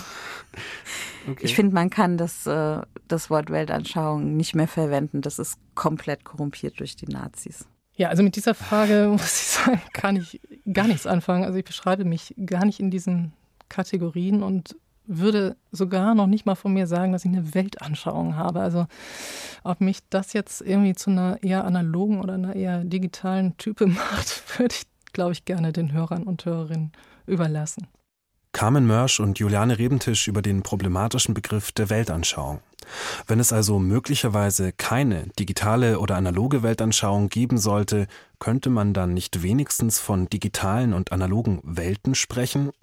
Welche Eigenschaften könnte man diesen beiden Begriffen zuschreiben? Ist analog das, was man anfassen kann, und digital das, was in einer Blackbox verborgen ist? Ihre Gedanken zu Uhren und Schallplatten eröffnen uns Gregor Jansen, Alexis Dworsky, Harun Maye und Okwuyen Wesor. Äh, also meine Uhr ist analog, mein Computer ist digital, mein Fernsehen ist analog. interessant, das ist eine sehr interessante Frage, habe ich mir nie gestellt. Also ich denke, ich habe beide. Ich denke gerade irgendwie so die Armbanduhr. Da gibt es ja eine analoge Armbanduhr und eine digitale. Bei der analogen hat man so Zeiger, drunter ist irgendwie eine Mechanik mit Zahnrädern und Federn, die kann man aufziehen. Wenn es kaputt ist, geht man zum Uhrmacher und der richtet sie wieder. Dem zugrunde liegt halt so ein mechanistisches Weltbild. Alles läuft irgendwie in geregelten Bahnen, funktioniert wie eine Maschine, die ganze Welt, die Sterne und alles. Die digitale Armbanduhr. Keine Ahnung, wie die digitale Armbanduhr überhaupt funktioniert. Wahrscheinlich weiß das niemand. Ich glaube, die digitale ist einfach schicker, dieses Lebensgefühl, was das verkörpert wo man das Einzige, was man weiß, dass man nicht weiß, wie es funktioniert und dass alles irgendwie anders abläuft. Naja, aber insgeheim sehnt man sich dann doch immer wieder zu diesem Analogen zurück, wo alles in geregelten Bahnen ist, wo man weiß, jetzt ist Mittag und jetzt gibt's Essen. Äh, eine analoge, muss ich sagen. Ich bin großer Schallplattenfan und äh, kaufe also immer noch meine Musik auf Langspielplatte, Vinyl. Und so ist es auch mit Büchern dass ich sehr gerne Bücher aller Art liebe und auch antiquarisch kaufe. Immer noch, das hat einfach was wahrscheinlich mit, wie man groß geworden ist, zu tun. Mir fällt das sehr schwer, äh, diese haptische Qualität äh, äh, loszuwerden. Da sind aber gar keine theoretischen Vorurteile mit verknüpft. Es ist einfach nur eine schlichte Wahrheit, dass da meine Liebe größer ist. Das muss ich gestehen. Definitely. Analog and digital. Also ganz entschieden. Analog und digital. Beides. Both. ich besitze noch Platten. I still have albums. Der Gegensatz zwischen analog und digital scheint nicht nur ein Gegensatz zwischen zwei gleichzeitig bestehenden Welten zu sein, Vielmehr wird mit diesem Gegensatz auch immer ein Kampf zwischen alt und neu durchgespielt. Vor allem das Analoge scheint Nostalgien zu bündeln. Es gibt den vergangenen Bildern und Orten in Form von Schallplatten, Filmen oder Bildern einen festen Körper. Einen Körper, um den man sich sorgen muss, damit er nicht altert und anfängt zu rauschen, damit die Platte nicht springt, das Bild sich nicht verfärbt.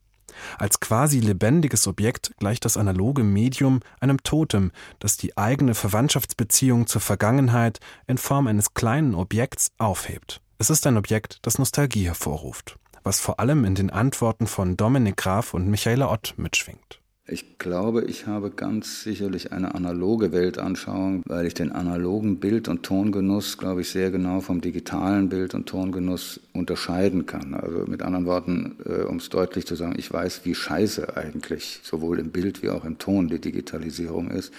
Und ich weiß, was wir mal hatten am Vinyl, am Tonband, am also all den alten Tonträgern und man, man, sieht halt so, wie die Welt sozusagen immer, immer dünner und kleiner und, und weniger hörbar wird und weniger interessant durch die Digitalisierung, muss ich damit abfinden.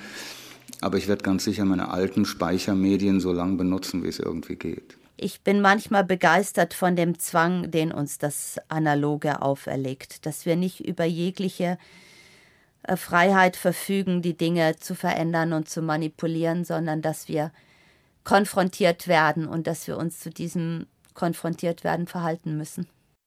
Die Zwänge, die uns das Analoge auferlegt, sind vor allem Zwänge der Handhabung. Ein analoges Fotonegativ etwa muss erst in einem aufwendigen Prozess entwickelt werden, damit es zum Bild wird. Eine digitale Fotografie löst diesen Prozess einfach auf. Es muss keinen langwierigen Geburtsvorgang in einem abgedunkelten Fotolabor durchlaufen, sondern erscheint mit einem Schlag einfach auf dem Bildschirm. Denn für das digitale Bild gibt es nur zwei Zustände. Entweder es ist da oder es existiert einfach nicht. Ein analoges Medium kennt dagegen mehrere Zustände. Eine Fotografie, die gerade in der Entwicklerflüssigkeit liegt, auf der erst langsam die Umrisse erkennbar werden, befindet sich in einem Zustand des Zwischen. Sie ist sowohl da als auch nicht da. Hier prallen zwei Logiken aufeinander, das sowohl als auch gegen das ganz oder gar nicht. Und so betrachtet kann der Unterschied zwischen diesen beiden Logiken wiederum zum Glaubensbekenntnis werden. Etwa bei Golo Völlmer, Martin Seel, Bernhard Waldenfels oder Christoph Buggert. Ich glaube, ich habe eine Analoge.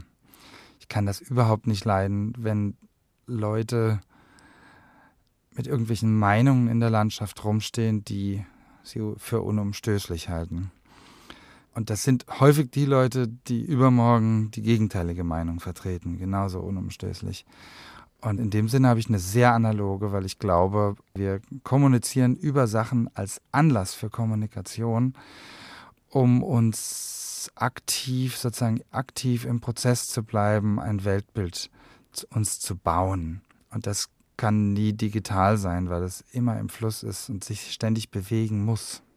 Giordano Bruno hat das sehr schön gesagt. Er hat gesagt, wir fühlen uns nicht wohl im Zustand des Stationären, und zwar weder im Negativen noch im Positiven. Also weder wenn wir unglücklich sind, das ist naheliegend, aber noch wenn wir glücklich sind in einem bestimmten Zustand, fühlen wir uns dauerhaft wohl. Sozusagen, es ist, es ist eigentlich der Durchgang, es ist die Veränderung, es ist die Bewegung von einem Zustand in den anderen, der uns erfüllt und der uns belebt, könnte man sagen. Die Bewegung ist logisch. Alles, was sich nicht mehr bewegt, ist unbelebt, ist tot. Und von daher ist auch im Geistigen sozusagen die Bewegung, also die Veränderung des Bildes und der Auffassung, die wir haben, ist der natürliche Zustand und von daher absolut analog. Interessant, dass Sie die Bewegung eher im analogen als im digitalen sehen. Das Digitale kann ja nur springen. Das sind ja diskrete Zustände. Ich kann nur von einem zum anderen springen und im Analogen bin ich sozusagen übergangslos. Fließend. Fließend. Man muss eigentlich beides haben. Man muss, ich glaube, das gehört zusammen. Also die, die, sagen die Fähigkeit, äh, diskriminieren zu können, äh, wenn das eine digitale Weltanschauung ist, ist die Voraussetzung dafür, äh, die Diskrimination auch beiseite lassen zu können und sich einem analogen Weltverhältnis zu überlassen. Das beides schließt sich nicht aus, sondern gehört zusammen spontan als Filmologe zunächst einmal mehr ein Analoge. Und zwar der Reiz des Analogen ist bei mir nicht nur, dass es qualitative Unterschiede sind, sondern dass es Nuancen gibt. Also etwas kann mehr oder weniger rot oder grün oder blau sein. Es gibt Übergänge, es gibt Schattierungen, mit der die Kunst auch arbeitet, in der Musik auch Chromatik, Übergänge zwischen den Tonarten. Also ich liebe diese Übergänge sehr. Deshalb mein Herz ist bei den Analogen. Aber das Digitale arbeitet mit Ja-Nein-Unterscheidungen, ist der Aussage näher und auch der Mathematik. Es gibt so eine auch oft anthroposophisch angehauchte Abneigung gegen alles, was man berechnet, als sei das die Zahl als solche etwas Negatives. Die Zahl beginnt auch übrigens qualitativ. Man kann bestimmte Zahlen welches noch sehen. Es sind vier im Raum. 95 kann man schon nicht mehr sehen. Man muss nachzählen. Also das Digitale ist auch eine Form der, der Ordnungsstiftung wie man Reihenfolgen aufbaut. Insofern sind es zwei Kanäle. Ich würde sie äh, wie zwei Konfessionen nehmen. Aber wenn Sie mich fragen, mein Herz ist bei den analogischen Mitteln. Ich glaube, ich habe schon ziemlich früh, als wir alle noch gar nicht wussten, was Digitalität ist, hatte ich schon eine digitale Weltanschauung, dass ich also immer so assoziativ denke, nicht in Kausalketten. Äh, ich kann auch sehr, sehr schwer vergessen. Äh, ich habe so äh, sehr, sehr lebendige optische und akustische Erinnerungen, die ich mir immer wieder aufrufe. Also da bin ich eher ein digitaler Mensch. Mitte des 18. Jahrhunderts veröffentlichte der Schriftsteller und Philosoph Julien Offray de la Métrie ein Buch mit dem Titel L'Homme Machine. Darin vergleicht er die Beschaffenheit des Menschen mit der einer Maschine. Métrie wurde bereits zu Lebzeiten stark kritisiert und selbst L'Homme Machine genannt. Gleichzeitig ist dieses Bedürfnis, dass der Mensch sich mit der Maschine und den Apparaten vergleicht, nie ganz verschwunden. Auch in der digitalen Gegenwart taucht diese Frage in veränderter Form wieder auf. Wenn es eine analoge und digitale Logik gibt, nach welcher Logik funktionieren wir Menschen? Gleichen wir eher analogen oder digitalen Medien? Malte Friedrich, Jasmin Mehrhoff, Ute Holl, Maus und Mars, Helga Delmott Haber und Lasse Mark Rieck versuchen sich hier in einer Beantwortung dieser Frage. Also ich glaube, eine digitale Weltanschauung gibt es nicht. Ich glaube, unsere Vorstellungen sind immer analog äh, und unser Leben ist auch analog. Ich lebe aber sehr wohl äh, in einer digitalen Welt und nutze digitale Medien auch sehr reichhaltig. Aber letztendlich äh, würde ich nicht sagen, dass das zu einer digitalen Weltanschauung führt. Wenn man sagt Welt anschauen, glaube ich, dass ich die Welt immer noch analog anschaue. Also das, äh, was passiert, nehme ich natürlich mit meinen körpereigenen Sinnen wahr. Mit Sicherheit eine analoge. Ich weiß nicht, ob man eine digitale haben kann. Das sind ja eigentlich nur die Algorithmen dahinter.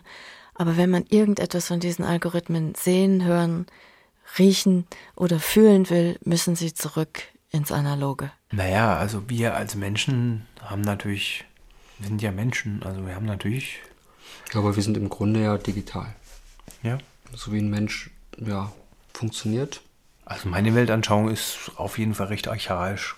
Ich würde sagen, Anschauung im engeren Sinn ist analog, aber was dahinter passiert, ist digital. Das hängt einfach damit zusammen, dass das Gehirn nur Impuls, nicht Impuls zur Stimulation äh, schicken kann und dass man ja auch äh, die Technik entsprechend solchen physiologischen Vorgängen zu konstruieren versucht hat. Beides, denke ich, äh, haben wir in uns, ähm, denn ich denke, dass auch die digitale Form eine natürliche ist. Und dieser, diese Begrifflichkeit zwischen digital und analog, die finde ich schwierig. Ähm, es wäre einfacher zu sagen, man hätte eine analoge Sicht der Dinge und dennoch äh, habe ich ab und zu auch ein Raster, was sehr schematisch vor sich geht, was eher in einer digitalen Anwendung zu finden ist. Da würde ich keinen Unterschied machen. Wenn man sich vor einen Spiegel stellt und hineinblickt, dann gibt es diesen kurzen Augenblick, vielleicht für eine Millisekunde, in dem man überhaupt nichts erkennen kann, nur abstrakte Farben und Form. Und erst ein Augenblick später wird klar, niemand anderes als man selbst ist im Spiegel zu sehen. Man ist beruhigt, wenn man sich selbst nicht verkannt, sondern erkannt hat. Dennoch bleibt da die Erinnerung an dieses seltsame Erlebnis kurz zuvor. Dieser Augenblick des Verkennens erinnert auf unangenehme Weise daran, welcher Aufwand nötig ist, um sich selbst als Person wahrzunehmen und im Spiegel zu erkennen. Denn darauf hat der Psychoanalytiker Jacques Lacan hingewiesen, nicht von Geburt an erkennt man das, was man im Spiegel sieht, auch als sich selbst. Man muss erst lernen, sich selbst als den zu erkennen, den man da sieht. Es ist also keine natürliche, angeborene Fähigkeit, zum Spiegelbild Ich zu sagen, sondern gerade andersherum. Erst mit dem Spiegel wird man zum Ich und mit jedem Blick in den Spiegel spielt man die Konstruktion von diesem Ich von neuem durch. Und so wie der Spiegel uns nicht einfach nur abbildet, verhält es sich auch mit anderen Medien. Etwa wenn wir das Medium Sprache benutzen, um über uns zu erzählen, beispielsweise über ein prägendes Radioerlebnis. Auch hier bildet die Sprache nicht einfach nur ab, sie ist nicht einfach nur ein Spiegel unseres Ichs, sondern daran beteiligt, unser Ich herzustellen. Ob es sich um den Spiegel handelt, die Sprache oder andere Medien, immer geht es um Selbstpraktiken, um Formen der Automedialität, wie es der Literaturwissenschaftler Jörg Dünne wohl sagen würde. Gemeinsam mit Christian Moser hat er 2008 den Band Automedialität herausgegeben. Im jetzt folgenden Atmix-Gespräch denkt er über die verschiedenen Formen der Selbsterkenntnis im Mediengebrauch nach. Als Probe aufs Exempel habe ich dieses Gespräch mit der kleinen Medienbiografie beginnen lassen und der Frage, was war Ihr erster prägender Kinofilm? Ich denke eigentlich, das war das Dschungelbuch. Ähm, so zumindest, wie ich das in meiner heutigen Erinnerung daran rekonstruieren kann. Das ist überhaupt so eine Sache mit meiner Kinoerinnerung, die hat solche Sprünge. Also ich weiß noch das Dschungelbuch, ich weiß auch das Kino und dass es das heute nicht mehr gibt und so weiter. Und dann kommt ein großes Loch. Natürlich gab es da viele Filme, die könnte ich auch rekonstruieren. Und dann kam erst wieder irgendwann sehr, sehr viel später Tarkovskis Nostalgia. Und zwischen Dschungelbuch und Tarkovsky pendel ich da so in meiner Kinobiografie. Okay. Ihr erstes prägendes Radioerlebnis? Erstes weiß ich nicht, aber doch in seiner Regelmäßigkeit prägend heute im Stadion. Samstags Fußballübertragung mit Konferenzschaltung. Das mhm. hat, glaube ich, auch jemand anders, der in der Reihe Interviewten schon gesagt, aber Konferenzschaltungen sind schon was Tolles. Ein prägendes Fernseherlebnis. Prägendes Fernseherlebnis. Mir geht es häufig so, dass ich bei prägenden Erlebnissen immer gleichzeitig an das Umfeld denke.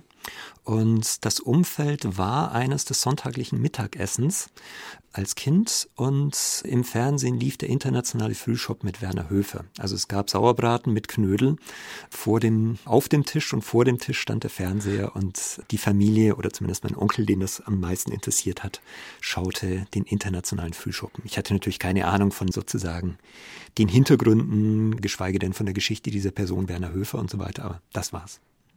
Sind Sie aktiv in digitalen Netzwerken, Communities und wenn, seit wann? Äh, aktuell gar nicht oder ich müsste vielleicht sagen nicht mehr. Also ich habe den Schritt zu den Social Networks nie mitgemacht. Also ich bin nie in Facebook oder ähnliche Dinge eingetreten. Ich habe eine Zeit lang gebloggt, zu einer Zeit, wo ich für meine Verhältnisse vielleicht sogar sowas wie ein Early Adopter war. Das heißt, wo ich relativ zeitnah an dieser ganzen Sache dabei war. Hab dann aber A, weil ich gemerkt habe, dass es zu viel Zeit kostet und dann auch, weil sich diese ganze Blog-Szene in eine andere Richtung entwickelt hat, als das, was mich interessiert hat, das irgendwann wieder aufgehört. Haben Sie eine analoge oder eine digitale Weltanschauung? Hm, jetzt kommt die kritische Frage, kritische auf die alle äh, mit einer Rückfrage geantwortet haben. Ich würde mal sagen, wenn man unter der Frage versteht, ob ich von analogen oder digitalen Medien geprägt bin, dann würde ich sagen, bin ich wahrscheinlich gerade in so einer Übergangsgeneration, die irgendwie beides miterlebt hat. Und halte das eigentlich auch für das Prägende ja, an meiner Generation, dass wir sozusagen in irgendeiner Weise, zumindest ich in meiner Jugend, mit beiden in Berührung gekommen bin. Ob man überhaupt eine digital geprägte Weltanschauung haben kann, das würde ich bezweifeln, denn wir denken ja selbst nicht sozusagen digital. Das war vielleicht tatsächlich so eine Annahme einer bestimmten Medientheorie, also wenn ich so an Willem Flusser denke, der irgendwann mal postuliert hat, unser Denken müsste jetzt selbst quantelnd werden. Ich glaube, das waren so Ende der 80er oder die 90er Jahre. Also sozusagen müsse selbst die digitalen Sprünge der digitalen Medien nachvollziehen. Daran glaube ich ehrlich gesagt nicht, dass unser Denken so werden muss. Wenn man sich diese Medienbiografien so durchhört und anhört, dann kommt einem als erste Kritik vielleicht auf, ja, wie kommt man denn eigentlich zu diesem prägenden Erlebnis? Woher weiß derjenige wirklich, dass das das prägende Radio- oder Film-, Fernseherlebnis war? Das klingt doch eigentlich sehr relativ. Also man könnte sich auch denken, zu einem anderen Zeitpunkt, unter anderen Bedingungen, vielleicht nicht in einem Radiostudio, hätte er ganz anders oder sie ganz anders geantwortet. Sind da Zweifel angebracht? Da sind sicher Zweifel angebracht. Also ich denke, die Zweifel könnte man schon zum Ausdruck bringen, wenn man einfach die Metapher der Prägung untersucht. Also das wirkt ja so, als würde ein Medium daherkommen und würde einem selbst eine Form aufprägen. Ja, das wäre sozusagen ein sehr direktes Bild. Und ob es so direkt sein kann oder sein muss, das würde ich dann schon bezweifeln. Aber ich denke, die Frage hat dennoch einen großen Wert nach prägenden Medienerlebnissen.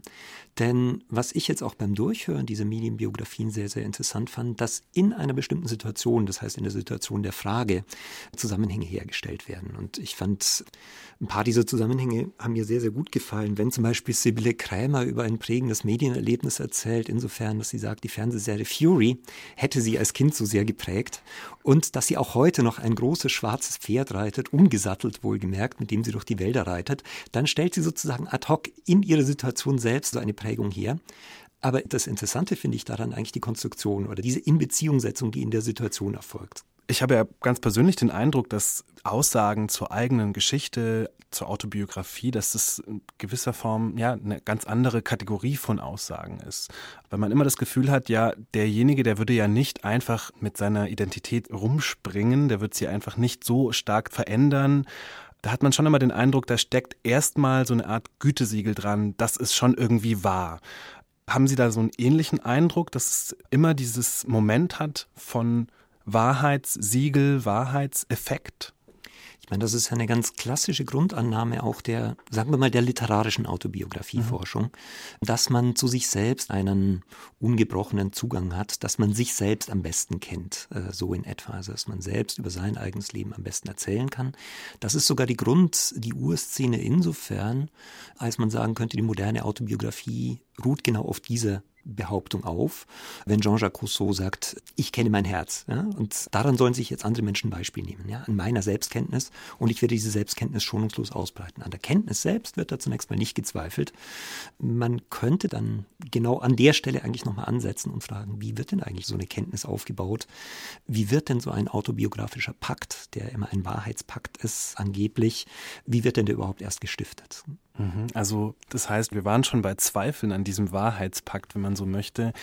Würden Sie sagen, dass man eigentlich einen kompletten Zugriff auf die eigene Biografie, auf die eigene Geschichte auch gar nicht wirklich haben kann, dass da gewissermaßen irgendetwas erstmal dazwischen steht, zwischen der eigenen Biografie, zwischen der eigenen Geschichte, zwischen dem eigenen Sein und dem, was man darüber erzählt? Ich würde vielleicht sogar noch ein bisschen weitergehen und sagen, das dazwischen ist das eigentlich Ermöglichende. Denn allein die Annahme, dass da sozusagen eine Blackbox ist der stattgefundenen Erlebnisse, die man in irgendeiner Weise anzapfen könnte, das ist ja vielleicht eigentlich schon das Problem. Man müsste wohl darauf abstellen, dass es ja genau ohne das dazwischen, das solche Erinnerungen überhaupt erst zugänglich macht, gar nicht geht, beziehungsweise dass dieses dazwischen eigentlich solche Erinnerungen in gewisser Weise immer erst mitkonstituiert. Okay. Ich würde mich jetzt gerne mal auf diesen Bereich der Zugangsweisen konzentrieren. Welche Faktoren spielen denn eine Rolle für das, wie man quasi die eigene Biografie hervorholt. Also ist es beispielsweise der Raum, ist es der Gesprächspartner, die Tageszeit, wäre es vielleicht auch die Frage, ob man spricht oder schreibt. Wie würden Sie da diese verschiedenen Faktoren gewichten? Also was hat für Sie zentrale Bedeutung und was ist vielleicht eher eine Randbedingung?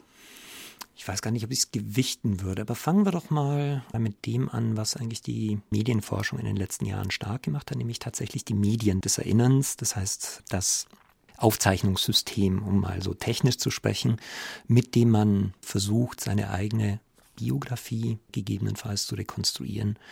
Ist das eine schriftliche Aufzeichnung? Und da müsste man dann nochmal weiter differenzieren. Schreibt man mit der Hand?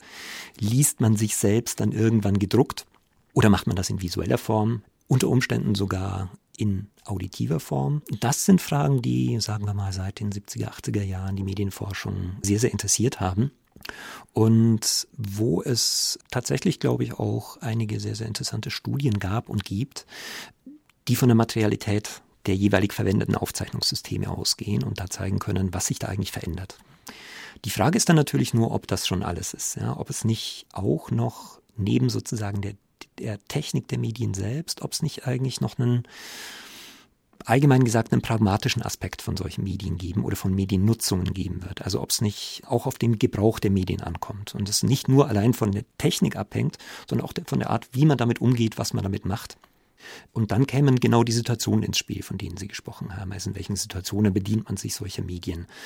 Zu welchem Zweck nutzt man das eigentlich? Ja? Nutzt man vielleicht solche Medien, die bestimmte Aufzeichnungsformen nahelegen, auch gegen den Strich? Ja? Versucht man sie sozusagen, ihre Spielräume eher experimentell auszuloten, als sie sozusagen als zuverlässige Aufzeichnungsmedien, die irgendetwas abspeichern, zu nutzen? Ich würde das gerne noch mal kurz durchdeklinieren. Also Sie haben jetzt gesagt, es gäbe so diesen Ansatz zu sagen, ja, man geht von den technischen Medien aus. Was wäre das denn genau für ein Ansatz? Also wie würde man da beispielsweise beim einfachen Schreiben rangehen und das analysieren? Vielleicht ist es am einfachsten darüber, sagen wir mal, historisch zu sprechen. Äh, okay. Äh, historisch in dem Sinn, dass man sagen könnte, wie haben sich denn eigentlich Formen der Selbstverschriftung in irgendeiner Weise entwickelt? Und eine sehr frühe Form der Selbstverschriftung ist zum Beispiel ein Notizbuch, in dem man zum Beispiel Lesespuren oder Gelesenes eintragen kann. Die Hyponämata, also Notizbücher oder Aufschreibehefte, äh, sind solche Dinge, wo man sozusagen Leseeindrücke festhält und für einen späteren für ein späteres Wiederlesen und dann vielleicht für eine spätere Weiterverwendung im eigenen Schreiben wieder wiederverwendet. Also das wäre so eine sehr frühe Spur, wo man sich selbst zu einem früheren Moment indem man etwas gelesen hat, wieder in Beziehung setzen kann und sozusagen so eine Erinnerungssammlung stiftet. Ja? Eine Blütenlese von Gelesenem und dieses Blütenlesen dann wieder in irgendeinen neuen Schreibgang überführen kann. Und so könnte man, wenn man will, sozusagen eine Geschichte von Aufzeichnungssystemen handschriftlicher Art, druckschriftlicher Art durchgehen. Man könnte zum Beispiel davon sprechen mit einer wichtigen Studie zur Autobiografieforschung von Manfred Schneider, dass der moderne autobiografische Diskurs der dann vor allem einer ist, der sich sozusagen in druckschriftlicher Kommunikation abspielt, dass der die sozusagen eine Geständniskultur angefacht hat. Manfred Schneider spricht davon, dass es eine Erhitzung ja, äh, des autobiografischen Mediums gibt, dass es eine Herzensschrift gibt, die sich sozusagen in einem Geständniswettbewerb äußert in gewisser Weise, was bis zum 20. Jahrhundert dauert wie geht man über diese Position, über diesen Ansatz wieder hinaus? Also geht es dann darum, dass man von, einem, von einer Wechselwirkung sprechen könnte zwischen eben, naja, bestimmten Praktiken, kulturellen Techniken, die man hat und den neuen Medien, technischen Medien gewissermaßen, vielleicht auch ältere Medien? Also geht es um eine Gewichtung? Ja, es ging stärker darum, wie das vielleicht die Mediologie eines Regis Debray formuliert, stärker darum, nicht nur sozusagen die Medien selbst, sondern eher die Mediationen, das heißt die Vermittlungsakte mhm. in den Blick zu nehmen. Und das beruht eigentlich immer auf einer, sagen wir mal, einer benutzerorientierten Perspektive in irgendeiner Weise. Das heißt, die Praktiken, wie geht man mit den Dingen um? Wie relationiert ein bestimmtes Medium einen in in diesem Fall, wenn man von Automedialität spricht, einen Bezug auf sich selbst, aber vielleicht auch einen Bezug auf die Dinge, Objekte, unbelebten Dinge, mit denen man umgeht, die sein Leben ja vielleicht auch nicht weniger prägen als die immateriellen Dinge. Also das heißt, es geht gewissermaßen darum, dass das Medium so einen Möglichkeitsraum bietet und innerhalb dieses Möglichkeitsraums muss man seine eigenen Wege finden, beziehungsweise diesen Möglichkeitsraum bricht man dann vielleicht auch dabei wieder auf. Genau, ja. Ich denke, das ist das ästhetisch Interessante, dass man genau mit diesem Möglichkeitsraum eben auch experimentiert von Medien und mhm. auch experimentiert unter Umständen, um jetzt nochmal auf diese ganze Autobiografie oder Automedialitätsgeschichte zurückzukommen, dass man natürlich mit diesem Möglichkeitsraum auch experimentieren kann, um Dinge über sein eigenes Leben in Erfahrung zu bringen, die durch das Aufschreiben, durch das Materialisieren, durch das Exteriorisieren im weitesten Sinne überhaupt erst ins Spiel kommen. Wir sind jetzt schon ein bisschen darauf zu sprechen gekommen, nämlich auf die Geschichte der Medienbiografieforschung beziehungsweise der autobiografischen Forschung. Ich fände es ganz schön, wenn Sie nochmal einen Umriss dessen bieten könnten, was da passiert ist. Also, wie hat man sich eigentlich bisher mit dieser Frage beschäftigt? Also, es klang ja teilweise schon an, es gibt eine klassische Autobiografieforschung, die eigentlich zunächst mal davon ausgeht, man kennt sich. Man kennt sich und muss das eigentlich nur verbalisieren. Das heißt, das Problem wäre dann nur, nur in Anführungszeichen natürlich, aber immerhin, wäre dann nur eigentlich eines des Ausdrucks. Ja, man müsste sozusagen nur das, was man eh schon weiß von sich, in eine sprachliche Form bringen. Das heißt, die Herzenserkenntnis in irgendeiner Weise nach außen bringen. Da fällt das Graphein, das Schreiben aus der Autobiografie, relativ weg oder ist sozusagen ein relativ unwichtiges Ding. Das ist nur das, das bloße Transportmittel des Nach außenbringens. Ein zweiter Schritt, den glaube ich dann die von der eher technikorientierten Generation der Medienforschung, inspirierte Autobiografieforschung gegangen ist, das wäre zu sagen, schauen wir uns doch eigentlich die Graphe genauer an, schauen wir uns doch eigentlich die Aufzeichnungstechniken genauer an, was machen die eigentlich mit den Menschen? Ja? Und äh, kann man nicht eine Geschichte der Autobiografie zum Beispiel entlang genau dieser Aufzeichnungstechniken schreiben? Sind es nicht eigentlich die Aufzeichnungstechniken, das ist also sozusagen die Umkehrung der Perspektive, äh, sind es nicht eigentlich die Aufzeichnungstechniken, die in irgendeiner Weise Subjekte formen? Ja? Sind es nicht zum Beispiel die Druckschrift, die so zum Beispiel Geständnisdiskurse produziert, die Subjekte erhitzt, um nochmal mit Manfred Schneider zu sprechen. Also da waren wir so, in den 80er, 70er, genau, 80er, 90er Jahren. Jahren. Also ich glaube, die, äh, die erkaltete Herzensschrift ist irgendwann aus den 80er Jahren.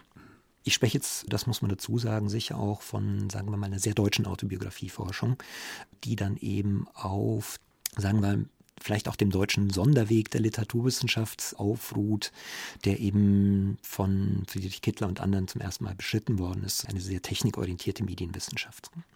Und man könnte jetzt aber in einem weiteren Schritt nochmal davon ausgehen, dass es jetzt eigentlich aktuell, wenn man sozusagen die, die Umkehrung der Positionen durchgespielt hat, dass es jetzt vielleicht nochmal um eine Frage geht, die eigentlich in einer bestimmten Weise gerade eine Vermittlung herzustellen sucht zwischen diesen beiden Extrempositionen oder die sozusagen generell Medien eigentlich eher als die vermittelnden Dinge sieht, also nicht so sehr die Entitäten, die etwas formatieren, sondern die selbst zu einer Vermittlung oder einer Inbezugsetzung, so könnte man sagen, von sich mit sich in der Lage sind.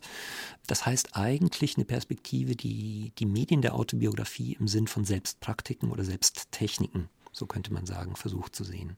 Wie kann man diese Selbsttechniken genau verstehen? Was, was ist das für ein Begriff und weshalb gerade Selbsttechniken? Also, also der Begriff geht zurück, äh, so wie ich ihn jetzt verwende, geht zurück äh, auf die letzten Schriften von Michel Foucault in den 70er äh, und dann auch noch in den frühen 80er Jahren. wo Michel Foucault eine damals eigentlich relativ ungewöhnliche Wende vollzogen hat von Fragen der der Aufzeichnungssysteme beziehungsweise Fragen zur Macht zu Fragen der Subjektivität. Allerdings eine Subjektivität, äh, die nicht als eine vorausgesetzte Subjektivität ist, sondern eine Subjektivität, die sozusagen durch ganz bestimmte soziale ja, durch äh, ganz bestimmte Praktiken, äh, jetzt kommt das Wort schon ins Spiel, erst überhaupt herausgebildet wird. Das sind ganz materielle Dinge. Foucault ging davon aus, von der Untersuchung des Gebrauchs der Lüste, also sozusagen dem Umgang mit erotischen Dingen in der Antike, Fragen der Enthaltsamkeit, Fragen, wie man sich sozusagen selbst kontrolliert. Also aus einer sehr materiellen Kultur eigentlich zunächst mhm. mal. Und die Frage, wie sich äh, über diese Art der Selbstkontrolle, diese ganz praktischen Selbstkontrolle eigentlich überhaupt erst sowas wie ein dann davon später hypostasiertes Subjekt bildet. Ja? Also Subjekt äh, im modernen Sinn, wie wir es zum Beispiel im Sinne der Subjektphilosophie verstehen, wäre für Foucault eigentlich erst was, was aus diesen Praktiken entsteht und was sich irgendwann mal davon ablöst, weil man möglicherweise den Ursprung in diesen ganzen Praktiken der Selbstkontrolle vergessen hat. Ja? Ah. Äh, genau zu diesen Praktiken der Selbstkontrolle gelte es, denke ich mal, zurückzukommen, wenn man die Frage nach der Autobiografie ernst nimmt, weil die Autobiografie genau sozusagen so, so ein Feld ist, das solche Praktiken eigentlich nie aufgegeben hat.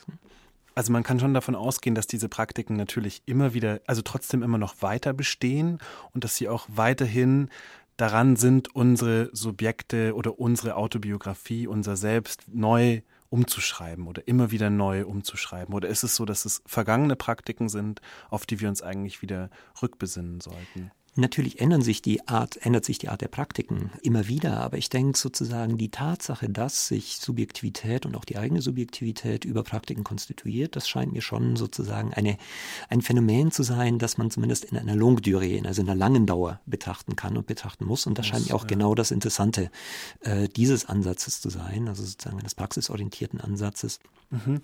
Sie führen jetzt, und da habe ich das Gefühl, da sind wir wieder an diesem Punkt, wo man eben zwischen diesen beiden Positionen vermitteln möchte. Und die Vermittlungsposition kommt da raus, wo Sie eben einen neuen Begriff einführen, nämlich jenen der Automedialität und nicht mehr von Autobiografie sprechen. Was hat es damit auf sich? Also weshalb dieser neue Begriff Automedialität? Inwiefern steht er für dieses Programm der mhm. Vermittlung? Ja, mit so mit neuen Begriffen ist es immer so eine Sache. Ja. Der Begriff ist hervorgegangen aus einer Tagung, gemeinsam mit meinem Kollegen Christian Moser.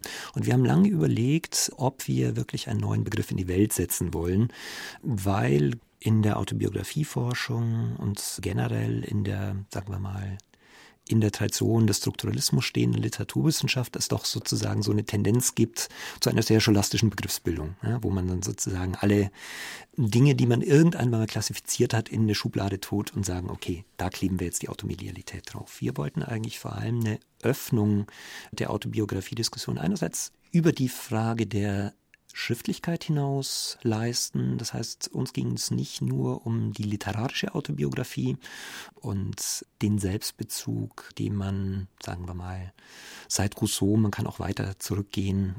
Augustinus ist einer dieser sozusagen auch Gründungstexte der literarischen Autobiografie, der häufig in Anschlag gebracht wird. Aber auf jeden Fall sozusagen so eine Schrifttradition. Wir wollten zum einen, zum einen mal diese Schrifttradition aufbrechen und den Blick, was natürlich auch, da waren wir nicht die Ersten oder sind wir nicht die Ersten, die das machen, eben auch auf Bilder, Filme, Karten und ähnliches richten. Zum anderen aber wollten wir tatsächlich, und das ist vielleicht sozusagen der ansatzweise programmatische Anspruch, wir wollten tatsächlich die Frage nach der Medialität mehr in den Vordergrund rücken, als das vielleicht bisher zumindest meist getan worden ist. Und Medialität dann, wie ich es versucht habe schon darzustellen, gerade in so einer vermittelnden Position der Mediationen. Ich würde jetzt gerne wieder zurückkommen zu den Praktiken, zu den Selbstpraktiken, die Sie auch, wenn ich es richtig verstanden habe, sehr stark machen wollen. Und äh, also in diesem Zusammenhang kamen wir eben auch auf die Ästhetik zu sprechen, kamen Sie auch auf die mhm. Ästhetik zu sprechen. Könnte man denn sagen, dass es ein besonderes ästhetisches Potenzial in sich birgt, genau die eigene Geschichte aufzuschreiben, aber dabei eben tatsächlich nicht bei der Realität zu bleiben, wie wir es am Anfang gesagt haben, dass es sehr relativ ist und dass man da nicht wirklich einen klaren Zugriff auf diese reale Vergangenheit hat, mhm. sondern dass es tatsächlich immer mit Fiktionalisierung, mit Imagination zu tun hat, liegt eben das Ästhetische genau an diesem Grenzbereich zwischen dem Realen und tatsächlich der Fiktionalisierung, dem Herstellen von Bildern, dem Verdichten. Mhm. Also man könnte sicher, es gibt ja auch eine Gattung neueren Datums, die sozusagen die, die Grenze zwischen oder die zunächst mal sehr strikt gedachte Grenze zwischen Autobiografie und Roman, also zwischen Fikt, fiktionalem und faktualem zu überschreiten versucht. Das wäre die Autofiktion. Ne? Das ist eine dieser vielen sozusagen Komposita mit Auto, die die neuere Autobiografieforschung gebildet hat. Das könnte man natürlich, und das ist auch ähm, getan worden, das könnte man näher untersuchen. Ich halte aber sozusagen vielleicht das eigentlich Interessante an der an dem ästhetischen Aspekt der Autobiografie noch gar nicht unbedingt für das, was man mit dem Grenzgang zwischen faktualem und fiktionalem beschreiben könnte, sondern das wäre eigentlich, der Anspruch wäre vielleicht sogar einer, ein Wissen über die eigene Biografie zu erreichen, das nicht nur ein fiktionalisiertes ist, also nicht nur eines ist, von dem man sagen kann, naja, das habe ich mir jetzt so ausgedacht, ja? Mhm.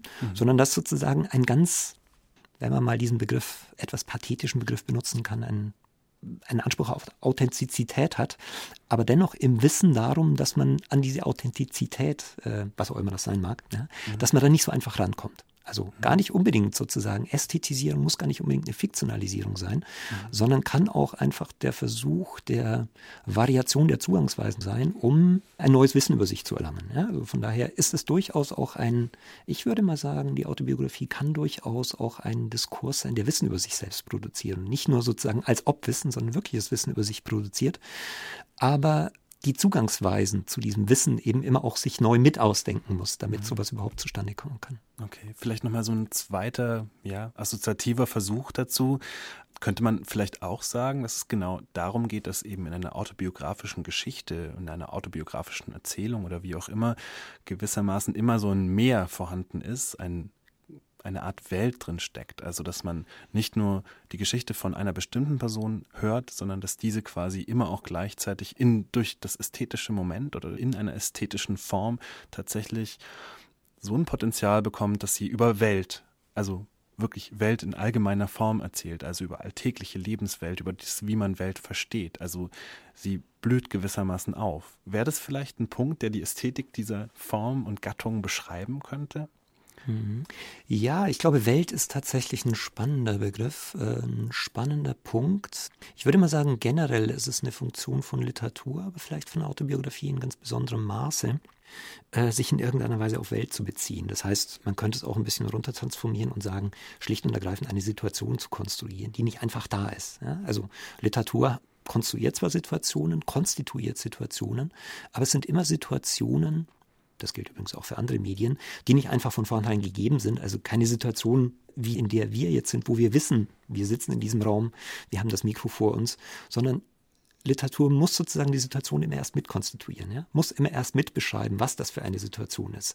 Was natürlich einerseits ein Nachteil ist, könnte man sagen, andererseits aber auch ein Riesenvorteil, insofern als man tatsächlich bei solchen Beschreibungen, bei solchen Konstitutionen immer tatsächlich eine Welt äh, sich mit mhm. überhaupt auch erst schafft. Wie ist es denn mit dem Hörsinn und der Autobiografie? Inwiefern stellt denn der Hörsinn, naja, die Autobiografie her, beziehungsweise den Zugang zum eigenen Selbst her, weil man dann könnte natürlich erstmal sagen, ja, also wenn man etwas hört, dann steht man da gewissermaßen nie außerhalb von dem, was man hört. Im Gegensatz zum Sehen, man sieht ja die Dinge außerhalb von sich, aber man hört die Dinge ja tatsächlich erstmal innerhalb von sich selbst. Also man könnte ja erstmal ganz grob annehmen, ja, da ist man irgendwie erstmal näher, also vielleicht auch wenn man Medienbiografien im Atmix-Gespräch hören würde. Mhm. Wie würden Sie das sehen? Gibt es da so eine bestimmte Form von Nähe oder wie verhält sich das mit dem Sinn des Hörens? Hm. Ich meine, das ist tatsächlich eine klassische Annahme, allerdings eher eine implizit mitlaufende Annahme, dass Autobiografie sowas wie ein tatsächliches oder auch nur inneres Selbstgespräch wäre. Ja, also dass man sich sozusagen im Sprechen selbst am nächsten wäre, dass man sich mit sich verständigt, bevor man überhaupt in die Äußerlichkeit eines Mediums mhm. eintritt, mhm. im Sprechen. zu bezweifeln, ja. ja. Wobei es natürlich genau die Frage ist, ja. ist das Sprechen eine Innerlichkeit? Also ich glaube gerade, wenn man seine eigene Stimme hört, äh, worüber ich immer ganz entsetzt bin eigentlich, wenn ich das tue, äh, merkt man, also seine Stimme zumindest als technisch aufgezeichnete hört, mhm. merkt man, dass es mit der Innerlichkeit des Sprechens vielleicht so weit nicht her sein sein kann, also mhm. wie fremd ich mich höre, wenn ich mich jetzt wie hier gerade im Kopfhörer höre, das ist etwas, was ich erstmal wieder bewältigen muss.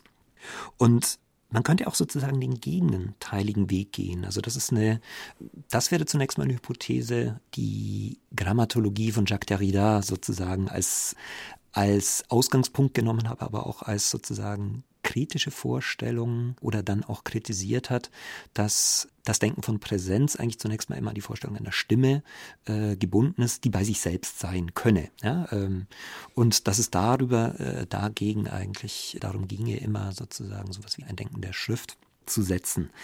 Man könnte auch die Frage der Stimme nochmal hinterfragen und die Medienphilosophie oder die Medienwissenschaft, über die wir gesprochen haben, hat eigentlich die Stimme als ein ganz gegenteiliges Paradigma genommen. Zumindest die Stimme, die dann in, in ihrem technischen Zeitalter, könnte man sagen, nämlich die Stimme als das Paradigma, wo das Reale aufgezeichnet wird, ja, wo das Rauschen mit drin ist, mhm. wo das ist, was man sozusagen symbolisch gerade nicht kontrollieren nicht kann, ja, sondern äh, wo das eigentlich das Unverfügbare drin mhm. steckt. Und im Sinn von Manfred Schneiders These zur Autobiografie wären gerade solche Aufzeichnungstechniken, das Grammophon zum Beispiel, etwa in der Autobiografie von Michel Leris, wären gerade dafür verantwortlich, dass die Herzenschrift erkaltet. Ja? Dass sie sozusagen nicht mhm. mehr den ganzen imaginären Überschuss produziert, den die Autobiografie eine Zeit lang produzieren konnte, sondern dass da irgendwas, ein Paradigma jetzt ausläuft. Ja? Wenn man sozusagen etwas technisch festhalten kann, wenn man es sozusagen äh, ins Reale einziehen lässt, dann ist sozusagen sozusagen das vorbei. Ob es dann so ist, weiß ich jetzt auch wieder nicht, ob man das so extrem sehen muss.